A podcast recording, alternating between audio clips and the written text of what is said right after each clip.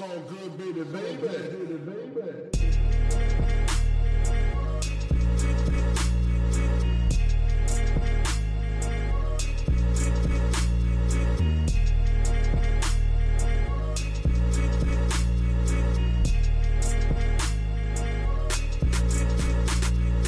Hallo zusammen, mein Name ist Jan Wehn und ihr hört eine neue Folge vom All Podcast. Für diese Ausgabe habe ich mich mit Crystal F. unterhalten.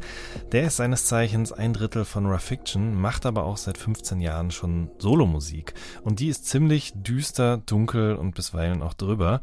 Deswegen habe ich mich mit ihm über das Genre Horrorcore unterhalten und wir klären auch, was Sammy Deluxe damit zu tun hat. Außerdem geht es um sein Fable für South Park und SD. Wir sprechen über sein Verhältnis zu deutschsprachigen Rap-Medien und zu deutschsprachiger Rapmusik allgemein. Außerdem geht es um Katzen und wie sie einem dabei helfen, auch dann noch Strukturen in sein Leben zu bekommen, wenn das gerade nahezu unmöglich erscheint. Aber natürlich geht es auch um sein neues Album Das Leben danach. Wenn ihr Lust habt, den Podcast oder die redaktionelle Arbeit zu unterstützen, dann freuen wir uns darüber sehr. Ihr findet die entsprechenden Links unten in der Beschreibung. Jetzt aber erstmal viel Spaß mit der neuen Folge. So, jetzt ist er hier endlich bei mir zu Gast, der deutsche Amy Winehouse, aka ja. Hauke. Ich grüße dich. Hi. Na, ja. wie ist es? Gut, mir geht es soweit ganz gut. Äh, ich bin ein bisschen aufgeregt. Ich habe ja schon länger jetzt keine Pressetermine mehr gemacht. Äh, und auf das mit dir freue ich mich schon tatsächlich jetzt echt ein bisschen länger auch. Sehr schön. Dann geht es mir wie dir oder dir wie mir. Ähm, aber diese, diese äh, nicht vorhandenen Pressetermine, Interviews etc. pp, das ist schon ja auch selbst gewählt. Das ist ja nicht nur, dass du jetzt länger ja. nichts rausgebracht hast, sondern das war auch, du hast neulich das mal getwittert und im Zuge dieses mhm. Twitter-Threads kam dann irgendwann unten auch mein Name auf, ähm, dass du eigentlich jetzt keine Stimmt. Interviews geben willst zu dieser Platte, ja? Ja, allgemein eigentlich auch nicht mehr. Es hat ja nicht, nicht nur mit der Platte jetzt zu tun, sondern ich habe mich allgemein eigentlich jetzt dagegen entschieden, noch so Mediensachen zu machen oder Pressetermine wahrzunehmen, außer ich werde jetzt irgendwie für ein spezielles Projekt angefragt, wo ich denke, das hat wirklich auch Sinn. Hm. Aber ansonsten bin ich mittlerweile weg davon, dass ich denke, man macht irgendwie eine Pressetour. Also es macht für mich nicht unbedingt Sinn und äh, genau, ich habe so einen Selbstschutz quasi gegenüber der der Musikindustrie entwickelt und äh, damit ich quasi nicht, damit ich keinen, ich habe keinen Bock mehr auf Ablehnung. Und äh, habe da irgendwie jahrelang habe ich das so so bin ich so verbittert daran, dass ich so mein Versuch so ich so okay irgendwann kommt jemand dann irgendwie bin bin diesem Erfolg und der Anerkennung nachgejagt, weil irgendwie als Hip Hop Kind ist man ja auch so ein bisschen man möchte ja auch schon von irgendwelchen Instanzen, die irgendwie in deinem Kopf sind, äh, auch mal gehört, äh, hören, irgendwie, dass was Cooles oder eine Anerkennung oder so. Und ähm, ja, da habe ich dann irgendwie so einen Selbstschutz jetzt entwickelt, dass ich sage, ich, ich möchte das nicht mehr. Ich habe irgendwie überall, war ich schon mal, das habe ich mir aus diesem The Doors-Film abgeguckt, äh, wo die in so einer Familienshow auftreten und äh, dann Hire eigentlich nicht sagen dürfen, dann sagen sie es und am Ende hätten sie noch fünfmal da spielen können vor einem Millionenpublikum und äh, da meinte Jim Morrison, was sollen wir denn hier? Wir waren noch hier, hier einmal schon, so was soll ich nochmal? Und das hat so was in mir bewegt und dachte ich, ja, eigentlich war ich tatsächlich überall schon irgendwie mal im Laufe dieser 15 Jahre äh, aktiver Musik, Musikergeschichte. Und dementsprechend dachte ich, ich muss jetzt auch nicht nochmal irgendwo hin. Und ich finde auch, dass die, die deutsche äh, Rap-Medienlandschaft irgendwie so, es ist einfach nicht mehr irgendwas, womit ich mich identifizieren oder in, äh, irgendwie auch, was ich mir reinziehen möchte. Das habe ich auch komplett aufgehört, auch so ein bisschen als Selbstschutz. Ähm, weil es ist einfach auch langweilig geworden und ich, ich kann mich, also früher, wenn du Hip-Hop-Fan warst, hast du dir halt die Juice und die Backspin äh, gekauft und hast dir das durchgelesen und hast was erfahren. Heutzutage guckst du irgendwie äh, Rap-Show und erfährst halt irgendwas über Autos, Uhren und äh, Instagram-Beefs und Goldplatten und alles Mögliche. Und äh, das ist halt wirklich absolut nichts, mit dem ich mich auseinandersetzen kann, sondern es gibt mir einfach eher ein schlechtes Gefühl als auch aktiver Musiker, weil ich mir oft denke, so, hoch, so, das ist, das hat nichts mit Musik zu tun und nichts mit dem, was ich mache. Und irgendwann habe ich dann halt auch eingesehen, mein Gott, ich bin kein Teil davon, die wollen mich eh nicht mitspielen lassen, so warum soll ich mir das dann reinziehen, wenn ich am Ende des Tages eher eher so Unzufriedenheit damit verspüre, weil irgendwie oder auch äh, wütend auf andere Künstler werde und da habe ich halt einfach keinen Bock mehr drauf. Mhm. Eine ganz lange Antwort. Auf eine ganz kurze Frage, aber da direkt auch mehrere Anschlussfragen habe ich da direkt da dran. Ähm, warum Wut auf andere Künstler? Also wenn man sich mit denen vergleicht und dann sagt, äh, okay, warum die und nicht ich? Oder eher das, womit die sich beschäftigen? Okay, das Erstere, ja. Genau, es ist eher so, dass man denkt so, oh, warum kriegen die jetzt irgendwie Aufmerksamkeit, weil das, was wir machen, ist doch vielleicht besser oder irgendwie, ich finde, diejenigen habe ich irgendeine persönliche Geschichte zu und finde die irgendwie unsympathisch oder so. Das sind Situationen, mit denen ich so in meiner Karriere halt äh, beschäft mich beschäftigt habe. Und natürlich ist man irgendwie so mit so einem Außenseiter-Ding irgendwie auch da, man guckt halt schon und sieht, okay, die kriegen wie Aufmerksamkeit. Früher war es irgendwie, wenn du CDs in die Juice geschickt hast und dann wurde über deine Platte nicht geredet, über andere Künstler wurde geredet und die fandst du vielleicht doof und dann, das ist halt auch immer so ein Konkurrenzdenken. Man guckt so, ah, okay, du machst das, ich mach das und ohne, dass man überhaupt, also man kennt ja die, die, die anderen Künstler meistens nicht unbedingt persönlich, aber hat trotzdem irgendwie eine, eine Meinung, obwohl man die Musik vielleicht nicht mal unbedingt hört oder was weiß ich, einfach aus, ja, man ist manchmal auch neidisch oder, äh, und ich habe gemerkt, das tut mir nicht gut. Und am Ende des Tages bin ich einfach nur untergegangen, weil ich dachte, äh, oder bin halt ja, das hat, hat mich schon sehr belastet und beschäftigt auch. So diese Ablehnung und diese, dieser Kampf gegen die Ablehnung, beziehungsweise was, was ja auch ein bisschen selbstverschuldet war, weil ich ja auch irgendwann mal zugemacht habe, dann gegenüber vielen Sachen so. Und äh, genau. Und bin jetzt da gelandet, dass ich irgendwie mich, äh, ich bin ja viel kleiner geworden. Ich beschäftige mich jetzt mit dem, was ich mache und ich bringe Musik raus und versuche irgendwie dadurch, dass ich keine Pressemails mehr rausschicke, kann ich gar nicht enttäuscht sein, dass irgendjemand nicht auf die Pressemail reagiert oder ein Video postet oder nicht und so. Weil sonst ist es, du schickst es raus und denkst dir so, ja, irgendwer wird vielleicht, aber vielleicht macht keiner, vielleicht macht einer, den du persönlich kennst und der dich mag oder so.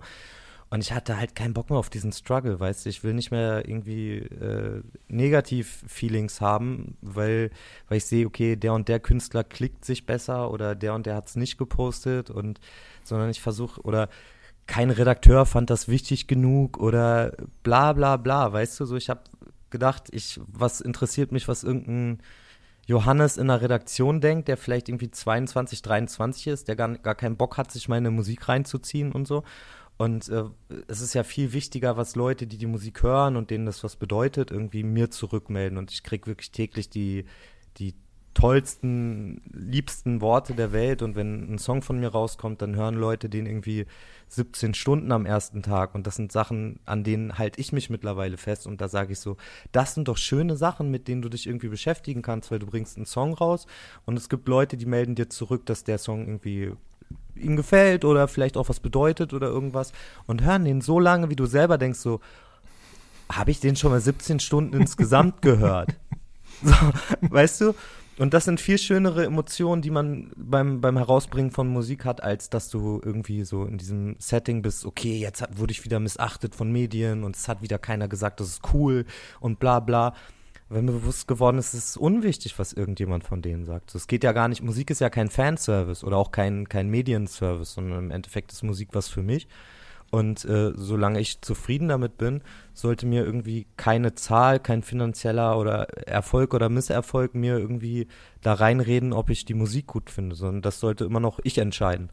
Und ich mhm. will mir nicht irgendwie einreden lassen, dass Songs besser oder schlechter sind, weil Zahlen schneller oder geringer hochgehen, weißt du? Das war jetzt auch der erste Gedanke, als du das gerade eben erzählt hast, dass man darüber dann so unzufrieden wird, sich vergleicht und so weiter, dachte ich, ja gut, klar. Aber andererseits hat sich ja dann, sagen wir mal selbst, wenn die Musik von dir oder auch von Rafiction sich so ähm, wenig in den Medien abgebildet gefunden hat, hat sich auf der anderen Seite das, was ihr an Zuspruch von Seiten der Fans, die die Sachen kaufen oder eben 17 Stunden hören oder zu Konzerten ja. kommen, das hat sich ja echt schon immer äh, sagen wir mal, mit einem gesunden Wachstum erhöht. Ja? Das hat man zum Beispiel auch in der ja. Chartposition oder so gesehen. Ähm, ja. Wann kam denn da dieser Punkt, an dem du sozusagen umgeschaltet hast und gesagt hast, ich lasse mich davon jetzt nicht mehr unglücklich machen? Von diesen falschen Erwartungen oder diesem ewigen Vergleichen und links und rechts gucken? Das war im Januar. Jetzt, jetzt im Januar. Also ja. nach 15 Jahren. Ja, nach 15 Jahren. Okay. Ich habe ich hab, äh, ich hab 15 Jahre Musik gemacht und das alles irgendwie so mitgemacht und auch diesen ganzen Zirkus immer so innerlich mitgegangen und man setzt sich ja doch in Konkurrenz und so eine Erwartungshaltung, die man selbst sich gegenüber hat und denkt sich so, ja, bei der Platte habe ich jetzt so gemacht, nächste Platte muss irgendwie nochmal Wachstum geben und man ist so in diesem ich möchte ja für meine Musik auch, ich mache das ja alles alleine. Ich habe kein Management, ich habe kein, kein Label, sondern ich mache das alleine und ich mache auch das Labelmanagement für uns und die Organisation und auch ja irgendwie die kreative Federführung und so. Und äh, ich habe das alles gemacht und natürlich hält einen auch so ein bisschen dieser, dieser Wettbewerb und auch dieses bisschen frech gegenüber andere sein und so, ne, weißt du, dieses mhm, Underground mhm. und diesen, ich bin der Underdog-mäßige, dieses Beißen, das, das ist ja auch irgendwie cool und das macht auch Spaß und so ein bisschen frech einfach gegenüber Leuten sein und, äh, oder der Industrie oder was weiß ich gegenüber äh, wem jetzt. Aber irgendwann merkst du so, je länger dich das belastet, und mich hat es wirklich stark belastet, weil irgendwie so Kleinigkeiten haben mich schon so in meinem, in meinem Privatleben dann auch so schlecht draufbringen lassen, egal ob es jetzt irgend, also, ne, irgendwas. Und äh, das hat, hat mich dann stellenweise bis zu zwei, drei Tage in so ein richtiges Loch geworfen und mhm. ich war wieder verhasst auf alles und so.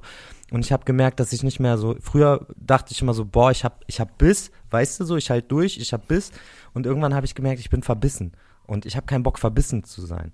Und äh, habe halt irgendwie gemerkt, so, ich hatte halt jetzt im Januar äh, ja so einen Breakdown-Moment, wo ich halt wirklich äh, mich von der Außenwelt auch so abschirmen musste, um irgendwie alles nochmal so richtig zu sortieren.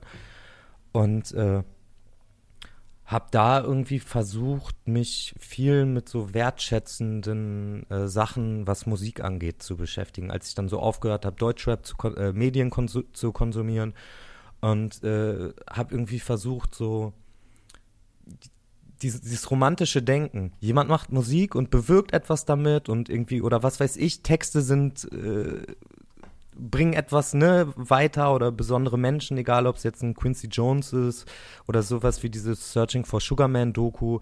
Ich habe irgendwie gefühlt alle Classic-Albums auf äh, Amazon Prime zu Metallica oder zu Oasis oder Beatles und so weiter.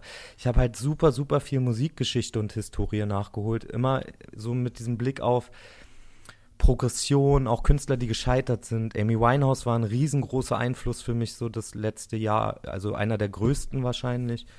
Und äh, habe versucht irgendwie so, ja, an, an anderen Künstlern zu lernen, auch Nirvana oder so. Also ich habe wirklich versucht, mich in Musik zu verkriechen und diesen Gedanken so, wie, wie kannst du dich ausdrücken und was, was bedeutet Musik und irgendwie, weil ich, weil mir so Sachen weggebrochen sind am Anfang des Jahres, die so es war, hatte so mit Identitätsfindung zu tun. Und ich musste halt irgendwie gucken, was, was kann ich in meinem Leben weiterhin haben und was kann ich nicht in meinem Leben weiterhin haben, weil es mich irgendwie dann sonst kaputt macht.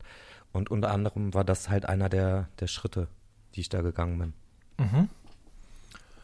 Ähm, ja, und Deutschrap ist dabei auch hinten runtergefallen, so sagen wir. Ja, zu großen ja schon. Teilen. Also, ja. Äh, äh, ja, also ich folge eigentlich jetzt keinem, keinem ja keinen Journalisten mehr, die ich oder also ich verfolge jetzt keine Medien einfach mehr. Ich krieg wirklich auch, ich krieg die größten Hits nicht mehr mit. Das ist mhm. total krass, weil irgendwie letztens habe ich diesen äh, Bad Moms Jay und Casimir oder so. Ohne dich. Der, ja. der war eine Zeit lang wohl ziemlich lange auf, auf der einen. Vier Wochen, so. ja. Und ich ja und irgendwer hat mir den gezeigt und meinst du, ja, der war jetzt vier Wochen eins und, ich, und hat irgendwie so und so viele Millionen Klicks und ich war so, boah, wow, Alter, ich habe nichts mitgekriegt davon, kein Ton, weißt mhm. du, so in meiner Bubble. Und äh, ich sehe natürlich, weil ich bringe gerade Musik raus und dementsprechend sehe ich dann auch, wenn ich irgendwie mal in Playlisten lande, sehe ich auch Namen und gucke so. Aber äh, ich weiß ja in der Regel auch schon meistens, wie die Songs sind, die ich bekomme. Also du guckst in die Playlist und dann siehst du da irgendwie viele Namen, die ich mittlerweile nicht mehr kenne und sehe dann aber auch viele bekannte Namen und bin dann so, ich weiß schon so in etwa, was mich erwartet, wenn jetzt so ein Cool Savage eine neue Single droppt. Oder wenn, mhm. ne, so wenn viele Rapper was Neues bringen, dann weiß ich so in etwa, wie es klingt. Also es, es bringt mich auch irgendwie nicht weiter. Und ich versuche nur noch Sachen irgendwie zu konsumieren, die mich irgendwie ein bisschen weiterbringen. Ja. Ja.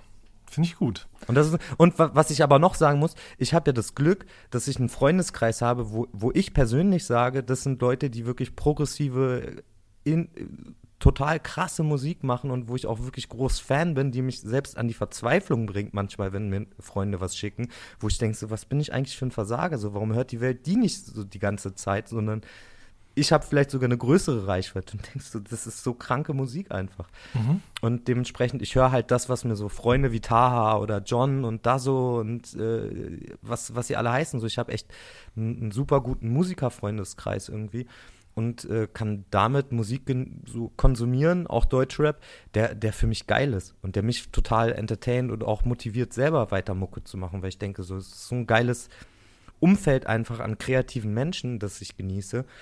Und das ist eine Sache, die. Das, deswegen habe ich gerade eigentlich eine ziemlich entspannte Haltung gegenüber Deutschrap, mhm. weil ich halt nur noch das höre, was ich irgendwie geil finde. Ja. Tamasch, Zombies. Mhm, voll. Also ich merke das auch manchmal, ja. Ich meine, ich beschäftige mich von Berufswegen natürlich extrem viel damit und wenn man dann sozusagen das auch noch aus, der, aus dem Arbeitsalltag hinaus konsumiert, ob jetzt auf Instagram, auf TikTok oder auf Twitter, dann ist man echt den, den 90 Prozent des Tages in der Zeit, die man wach ist, quasi damit beschäftigt und es, ja. zwangsläufig begegnet man da auch viel Dingen, die einem, glaube ich, auf lange Sicht nicht gut tun.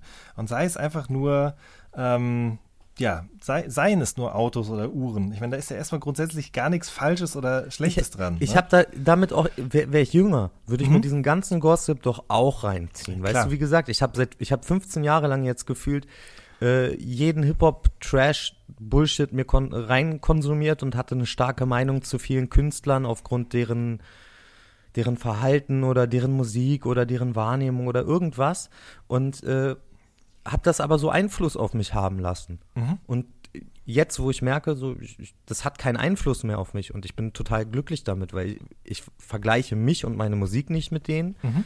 und die, die, die das ja auch nicht mir gegenüber. Weißt du, so, ja, ich habe ja, ich, ich bin keinem was schuldig, aber keiner ist mir was schuldig und seitdem bin ich super äh, so ausgeglichen mhm. eigentlich mit vielen Dingen, weil ich werde nicht mehr enttäuscht. Ja. Und das ist cool. Ja, sehr schön.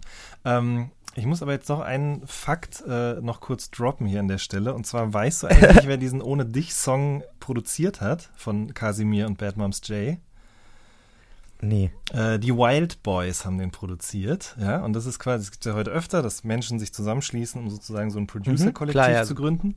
Und äh, einer von den dreien, meines Wissens nach, also einen habe ich vergessen gerade, muss ich an der Stelle gestehen. Einer davon ist Gorex, den kennst du ja wahrscheinlich auch, der für Azad, klar. Bushido, ja, ja, äh, Animus und so weiter produziert hat. Und der dritte Katja. im Bunde, genau richtig, der dritte im Bunde ist Daniel Sluga, äh, Fader Gladiator von der Firma. Mm, okay, ja, alles klar.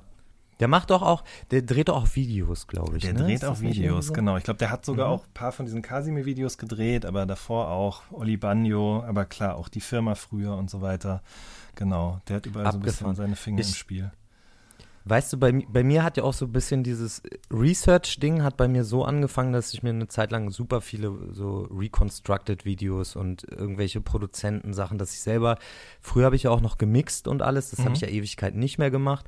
Vor dem letzten Raw Fiction Album habe ich irgendwie selber versucht, mich wieder mehr in die Materie reinzugucken und habe so nächtelang, weil ich habe ganz lange jetzt so Schlafstörungen gehabt und habe hab nächtelang irgendwelche Produzentenvideos geguckt und alles Mögliche. Und dann habe ich angefangen, so Hip-Hop-Historie äh, nachzuholen. Und ich, ich habe eher ein riesengroßes Feld an, an Rap, egal ob es jetzt US-Rap ist oder ich bin ja hauptsächlich mit Deutschrap aufgewachsen. Mhm.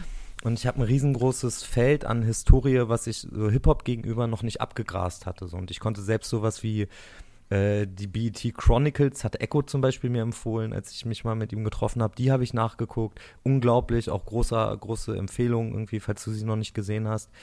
Äh, die, mhm. die, die, oh, die No Limit Chronicles mit Master P. Ich kann dir einen Link schicken, Dicker. Das ist so gut, wirklich. Also es ist total, das ist motivierend, inspirierend und das sind Sachen, wo du, wo ich auch persönlich dann was, was rausziehen konnte oder Hip-Hop Evolution und so. Mhm. Einfach so diese Wertschätzung auch so, wenn jemand zeigt, wie der erste Backspin erfunden wurde und so, und du bist einfach so, das sind Erfinder, so moderne Erfinder, weißt mhm. du? Und irgendwie, ich habe halt super viel von solchen Sachen nachgeholt und es hat mir voll viel Spaß gemacht und ich gucke auch weiterhin irgendwelche, äh, diese Sounds Off zum Beispiel, wo ja auch irgendwie jetzt Tour oder A zum J und so waren zum, zu Gast. Das sind Sachen, die, die mir voll Spaß machen oder auch einfach so Geschichten über Musiker zu hören, weil mich das irgendwie das erfüllt mich viel mehr und das, das bringt mir was. Manchmal gefällt mir Musik nicht unbedingt, aber ich bin Mhm. interessiert daran zu erfahren, was die Hintergründe sind. Total. Muss ich an der Stelle auch nochmal Shoutout an Nisse geben. Ich finde, der macht es echt toll. Ähm, Total. Mit dieser Sounds-Off-Geschichte dort. Also für die Leute, die es nicht wissen, der lädt sich ähm, immer jemanden ein, Musiker, MusikerInnen, ähm, macht mit denen ein Interview vor Ort, aber gibt denen vorher auch schon die Aufgabe, mit so einem Field Recorder quasi rumzulaufen an einem Ort, der sie geprägt hat äh, und Sounds zu sammeln. Und dann kommt der, diejenige eben äh, dort ins Studio, die quatschen ein bisschen und dann wird live vor Ort quasi ein, ein Beat oder ein Stück Musik produziert. Ne? Also gibt es auch durchaus. Genau. Was da gerade passiert, Und ist die Katze gerade äh, da lang gelaufen. Ja, die Katze ist auf den Tisch gesprungen, ja, ja, na klar. Und du hast, das muss man vielleicht kurz dazu sagen, eine Kerze, ein Teelicht vor dir stehen. Und Ja, ich weiß nicht, ob die ja. Katzen äh, das Konzept Hitze verstehen. Ja, schon. Also die gehen nicht an Kerzen ran. Okay. Aber sie, sie gucken natürlich, was ich hier tue. Und das findet sie natürlich jetzt spannend. Aber ja, so ist das Leben als Katzenvater. Geh mal runter jetzt. Oh, Entschuldigung. Okay, sie ist runter. Äh, genau, Sounds Off. Also kann ich, äh, oder können wir beide, nehme ich jetzt mal an, kann ich für dich mitsprechen, sehr empfehlen. Super. Ich bin ja, ich bin ja grundsätzlich auch so voll der Produzentenfan auch geworden. Ne? Ich Mhm. arbeite ja voll gerne mit Produzenten zusammen und äh, ich habe ja mit John und äh, jetzt auch seit knapp einem Jahr mit äh, Icarus, also Ika, äh, zusammengearbeitet und das ist für mich so, ich bin, bin so dankbar, was Produzenten angeht, die halt so einen eigenen Sound fahren und ich weiß auch, äh, so John ist zum Beispiel ja nachhaltig einfach sehr, sehr viel verantwortlich dafür, wie wir klingen und hat uns so, so einen eigenen Sound quasi mit mitgegeben, den, den er ja mitbestimmt auch.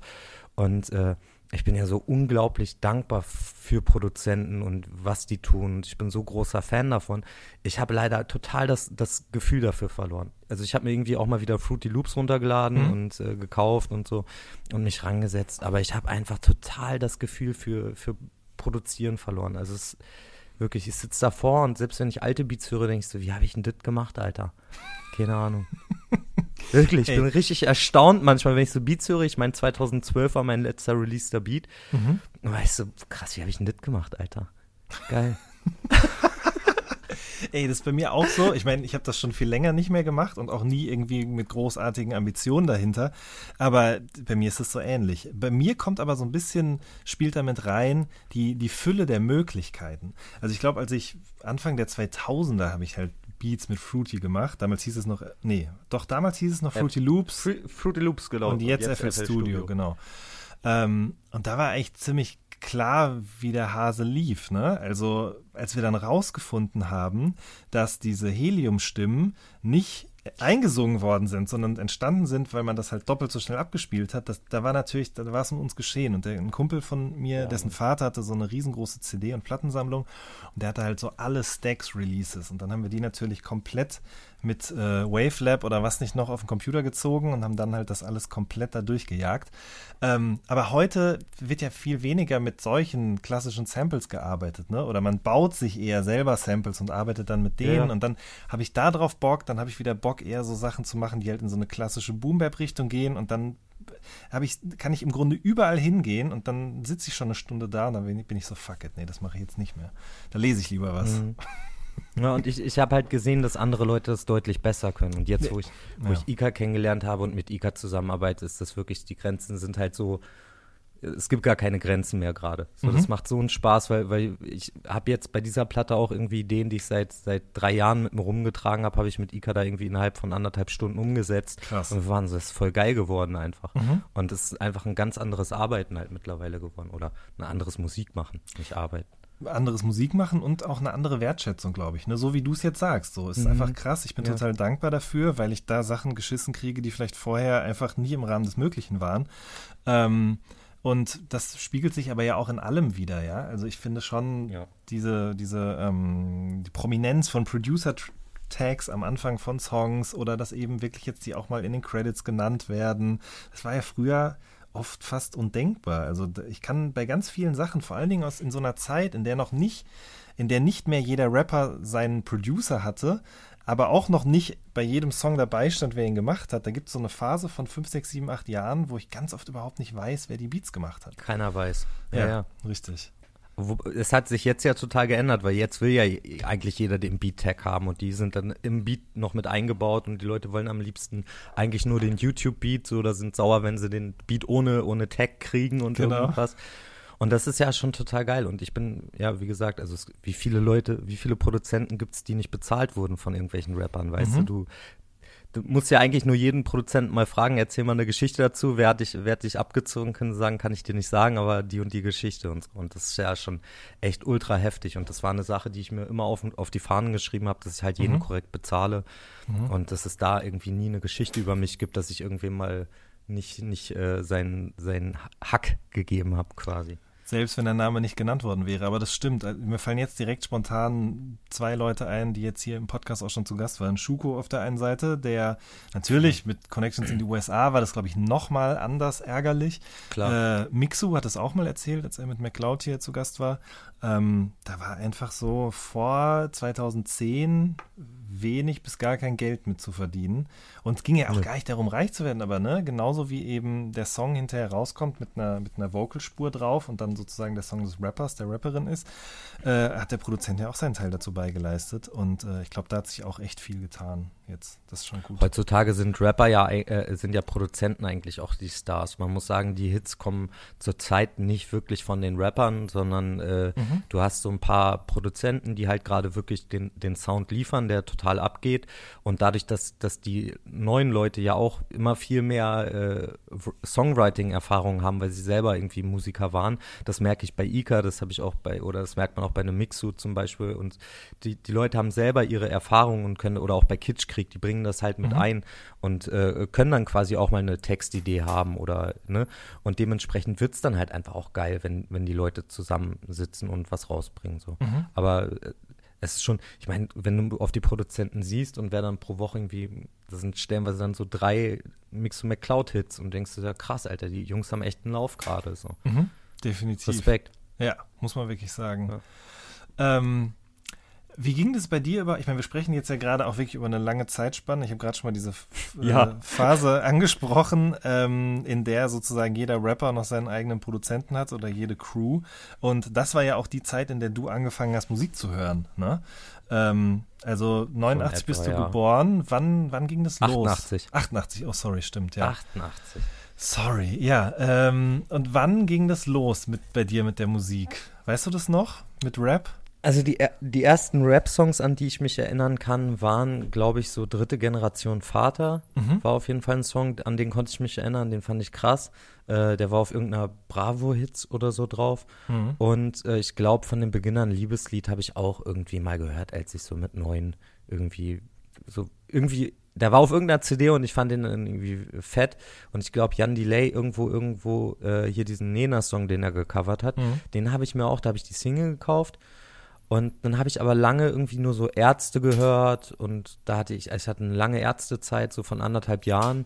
Da habe ich wirklich nur Ärzte gehört. Dann habe ich irgendwie, ähm, dann habe ich so Papa Roach, Limp Bizkit, Sum 41, habe so eher so Gitarrenkram gehört und äh, warte mal kurz, ich muss kurz was machen. So, was, was ihr jetzt nicht sehen könnt hier, äh, Hauke ist aus dem Bild. Die Katze hat mit so, einem- so, so einem Ding gespielt und das hinter der Tür festgehangen und die hat jetzt die ganze Zeit an der Tür gekratzt, deswegen habe ich das mal kurz unterbunden. Okay, ja. Aber wenn ich Pech habe, muss ich den gleich abhängen, sonst haben wir hier die ganze Zeit Bümmel.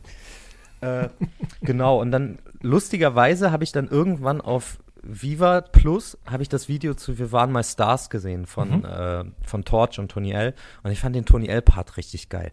Und dann bin ich irgendwie in die Stadt gegangen und habe mir das äh, Blauer Samt-Album gekauft. Und da war das, auf der Albumversion war ja der Part von Tony L gar nicht drauf. In den Richtig. Booklets stand aber der Part mit den Lyrics. Und ich war richtig so voll schade, dass jetzt der Part, wegen dem ich das Album gekauft habe, nicht drauf war.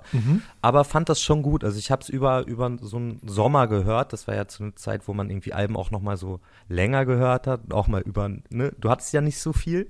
Wir hatten ja nichts. Und dann war ich irgendwie wieder so ein bisschen Hip-Hop-affin. und ich glaube, äh, Dynamite Deluxe habe ich mir auch, das äh, Dynamite Deluxe Sound System habe ich mir auch gekauft, weil irgendwer gesagt hat, das ist cool. Mhm. habe ich das ge gekauft. Fand es auch ganz cool. Fand auch diesen, diesen creepy, der, er hat ja so, so, so einen Song, wo er selber gesagt hat, der war so Eminem, äh, Eminem beeinflusst, wie er so, so ein Stalking-Song war das, Zap, glaube ich. zap. Der war, ja, ja, genau. Genau. Und das fand ich auch schon so krass irgendwie.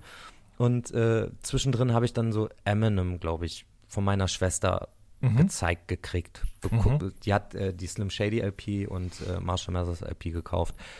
Und habe dann äh, mir irgendwann, als die die 12-Platte rauskam, die habe ich mir gekauft und das war so, ist wirklich maßgeblich auch äh, total prägend für mich gewesen. Also die erste, die 12-Platte, ist für mich, glaube ich, das hat mich vom Gefühl und von diesen Sachen, ich habe mich so verstanden gefühlt darin irgendwie, obwohl ich noch gar nicht so viel Lyrics verstanden habe, aber man hat halt so dieses Abgefuckte darin verstanden und auch dieses Lustige und South Park Humor auch ein bisschen und es war super frech und trotzdem auch gewalttätig und so Ausdrücke und äh, es war einfach frech.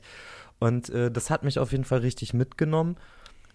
Und äh, irgendwann habe ich dann so Berlin-Rap so für mich Okay. entdeckt. Und dann war Hamburg natürlich auch total out. Hamburg war dann Sammy auch out. peinlich. Und Klar. ich war dann einfach, äh, ja, ich war einfach ein richtiger Deutschrap-Berlin-Verfechter. So. Das Mhm. war Das müssen wir jetzt heraus. noch ein bisschen au aufdröseln auf jeden Fall. Ähm, weil ich glaube, diesen Tony L-Part, den kennt man einfach, wenn man so ungefähr unsere Altersklasse ist, beziehungsweise den ganzen Song kennt man spätestens dann, als KIZ den nochmal recycelt, oder was heißt recycelt, das klingt so abwertend, aber geremixed haben. Geremixed haben.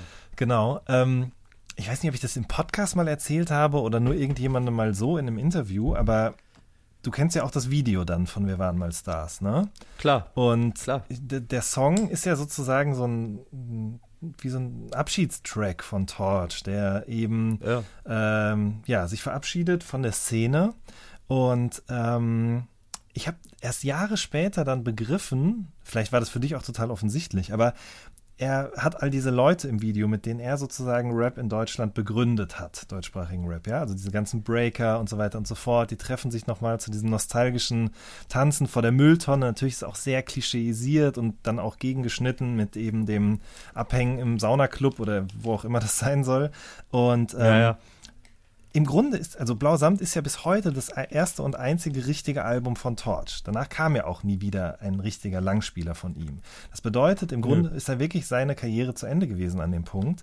Aber er fährt dann mit dieser Limousine da durch Heidelberg auch noch, ja, also das Hip-Hop-Mecker, ähm, und lässt dann Tony L. rein in dieses Auto der sich sozusagen nochmal vorstellt und introduced mit schönen Klamotten, mit Goldketten und sich Und dann, dann, kam der Funk-Joker. dann Alter. kam der Funk-Joker bei Sony, bei der BMG, ja, also damals noch nicht Sony, glaube ich, sondern nur BMG. Also das Digga. war wirklich so eine Rampe, die der da gebaut hat für seinen Zögling oder seinen Mitrapper. Ja, man, man sagt ja nicht ohne Grund, Banger-Musik ist das deutsche äh, 360 Grad Records, ne? die haben die Promophase aufeinander abstimmen erfunden. Torch und Tony L. Ist mir nie aufgefallen, Digga. aber ich, ich kannte ja auch keinen. Guck mal, für mich, ich habe Ja. das Video, das kam halt im Fernsehen ein paar Mal und das war jetzt auch nichts, was auf Dauer-Rotation lief. Aber lustig, dass halt sowas wie Viva Plus gucken und dann genau zu diesem Zeitpunkt das Album sehen. Und ich, ich glaube auch, dass es, dass es schon auch noch mal so ein bisschen ähm, einen Eindruck auf mich hatte, was so Songkonzepte anging, beziehungsweise auch so diese Wertschätzung für Texte, weil für mich waren Texte immer wichtig und das ist auch für mich nach wie vor mit das Wichtigste oder eigentlich das Wichtigste, für mich als Rapper natürlich. Äh, aber äh, ich meine, wie oft hast du irgendwie schon jetzt so Songs gehört, die aus der Sicht von einem Geldschein oder von einem Diamanten oder von was weiß ich, Alter, Geld oder ein Liebeslied an irgendwas so. Das sind alles Konzepte, die auf äh, blauer Samt schon mal da waren irgendwie und da auch gut gemacht wurden, muss man sagen. Und selten sind Songs dann wirklich mal besser gewesen als jetzt die. Da, er hat es jetzt ja auch nicht erfunden, ne? Aber auf Deutsch halt irgendwie Ja. dann stellenweise so als erstes gemacht. Und ich finde immer so diese, ich finde Deutschrap ist von den Konzepten und von den Songideen manchmal so langweilig, weil selbst sowas ja immer noch rauskommt, weißt du? So, und das finde ich irgendwie so uninnovativ. Und ich, mir, ich will mich nicht langweilen beim Musik machen, deswegen war es mir immer wichtig, dass ich auch irgendwie was anderes gemacht habe. Wenn ich mit irgendwas so ein bisschen durch war, dann war ich so, okay, jetzt lass mal was anderes finden, lass mal weitermachen. Mhm. Aber das stimmt, ja. Also ich glaube schon, dass er da mit vielen Dingen wirklich einer der ersten war oder das auf so einem Level auch umgesetzt hat. Man kann das natürlich auch, gibt sicherlich auch Menschen, die sagen, das war sehr prätentiös mitunter oder er hat sich da auch sehr gefallen in der Rolle dieses etwas schlauen, belesenen, Filme schauenden und natürlich. irgendwas rezitierenden Menschen. Aber ich muss auch sagen, als ich damals das ähm, Interview mit ihm in der Juice zu der Platte gelesen habe, ähm, da hat er nämlich dann auch nochmal den Song oder den Song, den Albumtitel und auch den Song Blauer Samt erklärt. Ja, also es geht ja quasi mhm. in Anlehnung an Blue Velvet von David Lynch. Genau. Gibt ja auch diese Vocal Samples aus dem Film dort. Und als er das erzählt hat, das war für mich wirklich so, da ist mein Kopf explodiert. Also ich war ja auch noch jung, ich habe mir über solche Konzepte und so Metaebenen nie Gedanken gemacht, aber das fand ich krass und habe mir dann auch tatsächlich äh, den Film gekauft auf Videokassette damals und war vollkommen verstört. Mhm. Also, ich weiß, hast du für den mich, Film geschaut? Für mich war das aber ich bin mir nicht sicher, nee, ich glaube okay. glaub nicht, ich habe nicht so viele Lynch-Filme geguckt. Okay. Ähm, aber für mich war das tatsächlich irgendwie immer schon so, so ein, ein, Grundpfeiler auch in meiner Musik, dass es so ein, dass so Verweise auf kulturelle Sachen, egal ob es Bücher sind oder ob es Filme sind und immer so viele Verweise und auch stellenweise in einem Film oder in einem Buch oder so, ne, so sich in diese Sachen reinversetzen. dass diese Konzepte, das war immer schon auch so ein Grundpfeiler meiner Musik irgendwie. Mhm. Also ich habe hab das ja auch oft gemacht so, und ich glaube auch für viele Leute, die außenstehend sind, ist das überhaupt nicht nachvollziehbar. Und gerade jetzt ohne irgendwie nochmal eine Erklärung, wenn man nicht dabei war, dann fragen die Leute, warum, was weiß ich, das und das. Und dann denkst du, ja Mensch, so und so. Weil ich, ich habe in meinem Kopf immer meine ganze Diskografie und meine 15 Jahre und beziehe mich auf irgendwas. Und Leute, die das jetzt hören, die wissen ja gar nicht, was ich 2007 gesagt habe. Ja klar, logisch. Aber andererseits, ich finde es eigentlich ja auch nur logisch, dass, ähm, ich meine, das fließt ja alles durch dich hindurch. Alles, was du liest, ja. was du siehst, was du spürst und dementsprechend würde ich jetzt mal meinen, bei jemandem, der sich wirklich viel damit auseinandersetzt, wie, wie ein Text geschrieben ist, kommt das dann eben auch zum Tragen. Und dadurch ist was, was du 2007 oder 2008 gemacht hast, als anderes als 2012, als 2021 so. Ähm, ja. Und ist ja am Ende auch ein bisschen ja, was heißt egal, ob Leute das verstehen oder nicht, aber es bist du. So. Ja, ja das, richtig. Äh, das muss ich sagen, das vermisse ich auch manchmal, weil äh, ja. ich glaube, oft gehen Leute halt auch den einfacheren Weg. Also da können genau, auch gute das, Songs das, bei entstehen, aber ich mag das andere eben auch. Ich kann das halt ja auch vollkommen nachvollziehen. Ich kann total nachvollziehen, wenn du sagst, hey, ich habe ich hab Bock, irgendwie mit Musik Geld zu verdienen. Weil das, also für mich früher war das überhaupt gar keine Option. Das hat in meinem Kopf jahrelang gar nicht stattgefunden, dass man Musik Geld verdienen kann. Weil auch unsere Vorbilder, die man irgendwie angeguckt hat, die sahen jetzt alle nicht unbedingt aus, als würden sie Geld verdienen. Wenn du dir mal so Eimsbusch-Videos anguckst oder MOR oder was weiß ich. Leute, ja. die du wirklich, ne, die war ja für Leute in unserer Generation, du bist ja, ich, durch, durchs Hören deiner Podcast habe ich ja auch so lange mhm. ungefähr, ah, okay, man hat schon eine ähnliche Sozialisation in manchen genau. Sachen. Und äh, für, für uns war, waren das Stars irgendwie, beziehungsweise das waren die Leute, das waren die cool Dudes, so die, die Leute, die den, die, Tastemaker, wie man sagt. Mhm. Und äh, da ging es ja auch nie um Geld. Also da ging es irgendwie gefühlt lange um nichts und dann kam so eine Zeit, wo plötzlich über Geld oder Klamotten gerappt wurde und da war ich auch schon draußen irgendwie. Ja. Aber äh, ich kann verstehen, wenn man sagt, ich habe Bock jetzt irgendwie einen angesagten Song zu machen und ich will genauso Musik machen wie das, was ich gerade selber irgendwie in den Staaten höre oder was ich geil finde und so, kann ich voll nachvollziehen. Mich, mich entertaint es nicht, aber oder es ist nicht unbedingt das, wohin ich will, weil, weil das nie so eine Sache war, die für mich so stattgefunden hat. Ich war immer so ein bisschen anti oder so extra anti und dann hat mir natürlich auch oft Sachen wahrscheinlich auch dadurch verbaut, dass, dass man halt genau gar keinen Bock hat, so zeitgeistige Sachen zu machen. Und äh, ja, ich kann es schon verstehen, aber meins ist es halt einfach nicht. Mhm. Ich bin viel zu vielseitig, als dass ich mich darauf festlegen könnte, dass ich jetzt irgendwie immer nur ein Albumkonzept nach, nachmache, so mhm. quasi. Mhm. Dass ich immer das gleiche Album mache oder immer die gleiche Musik will. Dafür mache ich einfach zu viel ich habe auch einfach viel zu viel Musik gehört. Ich habe auch gedacht, äh, ich so, boah, der Arme, wenn der wirklich jetzt richtig deep dingen will, dann ist das schon eine richtige Aufgabe. Wirklich, weil ich habe ja, keine Ahnung, 30 Alben und so und so viel Download und also ich habe mal letztens durchgezählt. Wollte ich gerade fragen, so hast du? Knapp. Und ich müsste jetzt so bei irgendwas zwischen 450 und 500 Songs sein.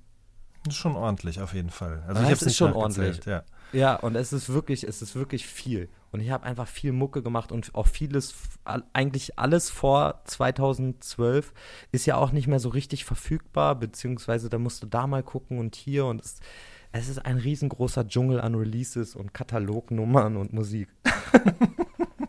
Ja, aber wenn man Lust hat, dann muss man sich da eben auf die, auf die Suche begeben, ja, oder sich damit wirklich auseinandersetzen. Du kannst nicht einfach nur zu Spotify gehen und dir alles anhören. Ähm, nee, weil ja auch viel, vieles indiziert ist dann. Richtig, auch. ganz genau. Da sprechen wir gleich noch drüber. Aber bevor wir darüber sprechen, würde ich gerne noch mal kurz wissen, wie das denn überhaupt so mit diesem Fable für Horrorcore bei dir so losging. Du hast gerade schon gesagt, die 12 auf jeden Fall Eminem, wobei man das ja jetzt nicht als klassisch Horrorcore bezeichnen würde, glaube ich. Dann hast du aber auch Sammy angesprochen. Okay, da, da willst du schon hier einschreiten. Ähm, also, da, da geht es ja auch so ein bisschen, Horrorcore ist so eine Sache, das ist ein, äh, ein Begriff, mit dem ich mich, oder bei dem ich lange natürlich als Deutschrap sozialisierter Hörer mhm. äh, natürlich immer zuerst an MC Bastard denkt. Mhm. Und dementsprechend war Horrorcore für mich immer so MC Bastard. Ich wusste gar nicht, dass es die Musikrichtung gibt. Aber ich wusste natürlich, was für Eminem-Sachen oder was für äh, Songs mich irgendwie total abgeholt haben und wo einfach dieses Stimmung vor allen Dingen. Weißt du, es geht vor allen Dingen um diese düstere Stimmung und Sachen machen dir Angst und irgendwie ist es geil. So, es ist, mhm. aber, oder wütend. So, Wut war für mich immer so eine Sache, wenn ich wütende Sachen nachgehört habe, dann, oh, dieser Revelation-Song von, von, äh, von der ersten D12-Platte, der ist so doll, Alter, wie er sagt, so, ja, ich wünsche mir einfach nur eine Knarre, damit ich hier das und meine Eltern hassen mich und scheiß drauf und so, ich Weißt du, meine Schulkameraden verprügeln mich, ich scheiß drauf, die spucken mich an und so.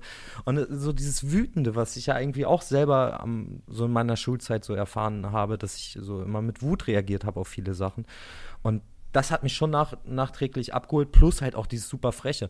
Und für mich sind, ist Eminem und die 12 und also die ersten zwei Eminem-Alben und äh, und die D12, die erste, das sind absolute Horrorcore-Alben für mich. Also mhm. das, das mhm. ist genau das, was ich an Horrorcore mag. Ich mag halt, für mich ist das nicht unbedingt nur 3-6 Mafia oder nur jetzt irgendwie die diebsten Memphis-Sachen oder irgendwie. Wenn man, wenn man da so ein bisschen auf, auf das Research macht, dann sieht man ja auch, ich meine, in Detroit hast du mit, mit ICP, hast du einen großen Isham auch, hast du halt einen großen, äh, ja, einen großen Horrorcore- Standing eigentlich mhm. oder auch mhm. Twisted oder was weiß ich. Und dementsprechend, das ist schon so die Ausrichtung von Horrorcore. Und das hat mir so 2018 sehr geholfen, einfach mal so ein, ein einen Anker zu finden. Weißt du, es war für mich immer ein bisschen schwierig, Leuten zu erklären, was ich für Musik mache weil ich selber so, ja, machst du Rap oder machst du Hardcore dann, oder machst du Horror-Rap? Also du hattest irgendwie keine so richtige Identifikationsfläche, weil du immer dachtest so, ja, ich mache irgendwie auch keinen so normalen Battle-Rap, aber ich mache auch irgendwie nicht so Dämonenbeschwörer-Rap oder, ne, du mhm. wusstest halt nicht so richtig. Und als ich dann äh, irgendwann so aufgehört habe, Deutschrap zu hören, weil es mir halt einfach ein bisschen zu langweilig wurde, so 2011, 12, äh, bin ich halt so durch King Gordy auch und äh, habe ich so viele US-Sachen nachgehört gehört und habe da, da mich viel mehr drin, drin gefunden auch und dachte so, ja, man, geil, Alter, ich kann halt sagen, ich mache Horrorcore-Rap und so haben die Leute eine gewisse Vorstellung davon, was ich mhm. tue und können auch Sachen anders irgendwie akzeptieren oder zuordnen. Hast du denn damals diesen Dynamite Deluxe Song auch schon so empfunden? Ähm ich fand den gruselig einfach. Ich habe den mhm. gehört und ich dachte so, was redet der denn da? Weil es ja auch vollkommen aus der Platte gefallen war, das stimmt. du? ja, ja, ja. Und ich, du dachtest wirklich so, hä, warum erzählt er jetzt, dass er irgendwen da stalkt und in einem Baum sitzt und so, du was? Und mir hat das nämlich, als er irgendwann in so einer Deutschrap-Juice, wo, wo die 20 Alben irgendwie, wo Künstler über ihre Alben geredet haben, hat er ja gesagt, er war total Eminem beeinflusst und wollte dann unbedingt so einen Horrorcore-Song irgendwie darauf packen oder halt so in diese Eminem-Richtung machen. Und er war ja auch ab und zu, es gibt so zwei, drei Sammy-Sachen, wo ich denke, so, okay, da hat er irgendwie zum Beispiel Relapse, fand er super geil, dann hat er auch irgendwie Herr Sorge gemacht oder irgendwas. Und äh, das sind so Fakten, weißt du, die kriegst du durch Deutschrap konsumieren irgendwie mit. Und ich mache da so mein eigenes Ding draus. Und ich da hat sich das mir erklärt, weißt du, wo ich mhm. dachte so, ah, guck mal, das war ein Moment, der mich irgendwie schon so ein bisschen gecatcht hat, aber ich habe nie verstanden, warum. Und jetzt weiß ich, ist er ist in, äh, dadurch beeinflusst worden, dass er eigentlich Eminem gehört hat und dachte so, ah, dieses bisschen, bisschen Wicked Shit und bisschen dirty, grimy Kram zu erzählen, so über was weiß ich, was Gruseliges, ist halt auch geil. Und das, das fehlt mir halt manchmal mittlerweile, dass, dass Künstler halt oft so einseitig sind. Da wird halt so ein Ding gemacht aber man, man, man drückt sich nicht mehr so sehr in der Musik aus, weil alles immer so, so allgemein und so, so ausgedrückt werden sollte, dass am besten jeder sich davon angesprochen fühlen kann. So, es werden sehr wenig Geschichten erzählt mittlerweile. Das finde ich schade. Weil das auch Sachen sind, die ich irgendwie selber auch immer ganz spannend finde. So wie, Mhm. ja. Mir gibt Progression halt immer was. Oder Ja. auch zu wissen, ah, okay, das waren wirklich Sachen, dass ich mittlerweile so Research getan habe und irgendwie bei überhört, zum Beispiel von Nine Inch Nails, habe ich, habe ich so ein äh, Netflix Song Explorer heißt das, glaube ich, kann man sich angucken. Und ich habe das gesehen und da redet Trent darüber, wie er sich gefühlt hatte, als er Downward Spiral gemacht hat.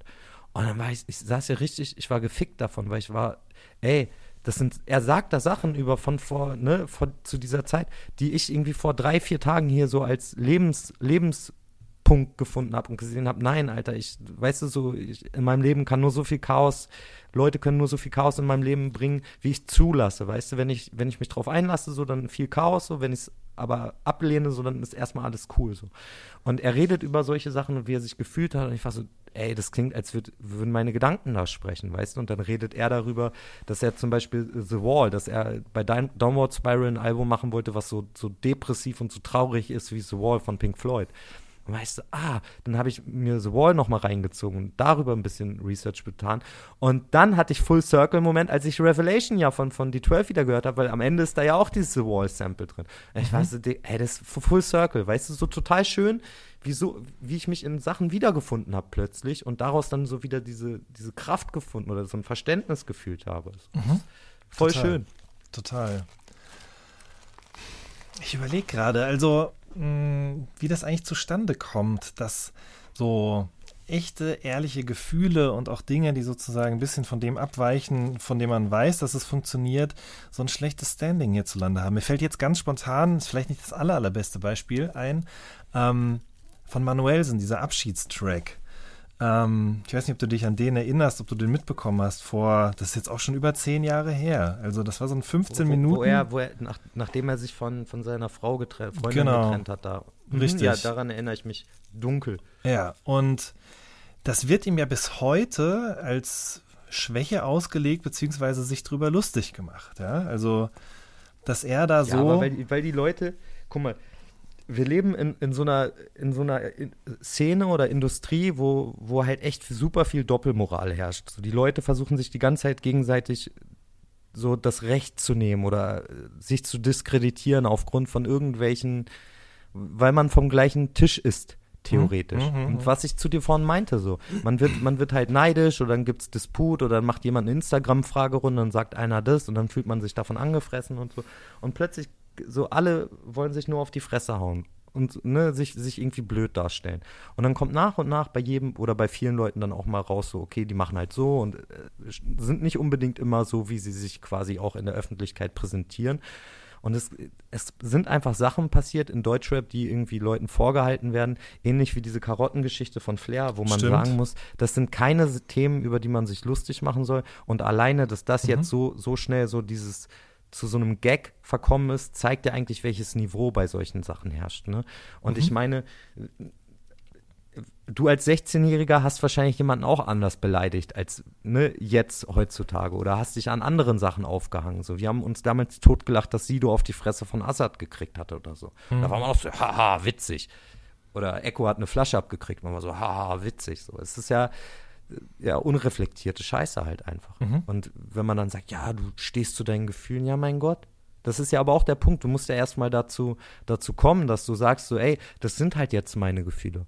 Du fühlst dich davon vielleicht angegriffen oder du sagst, ich sollte darüber jetzt nicht reden oder ne, bla bla bla. Aber so, bei mir ging es viel auch um Gefühle. Das habe ich zum Beispiel auch aus, ja, ja, es ging schon immer viel um Gefühle, aber diesmal war es halt sehr, sehr persönlich, auch einfach aus, ja, aus der Ich-Perspektive geschrieben, ohne jetzt irgendwie zu künstlerisch zu werden. ja, absolut. Aber was du gesagt hast, ist halt, ich meine, die Musikindustrie ist halt, das sind, es, es ist alles wiederkehrend. Jetzt gerade ist die Single total wichtig. So, Singles sind wichtig, Alben sind egal. Das macht der Algorithmus. Und wie, wie kriegst du Erfolg oder wirst du gepusht, indem du in, in äh, Playlisten reinkommst? Und da funktionieren die Songs halt nach einem gewissen Schema. Und äh, also machst du halt einfach so. Warum sollst du denn anders machen? So ist halt die Bequemlichkeit. Wenn etwas funktioniert, warum sollst du was ändern? Weil es läuft ja.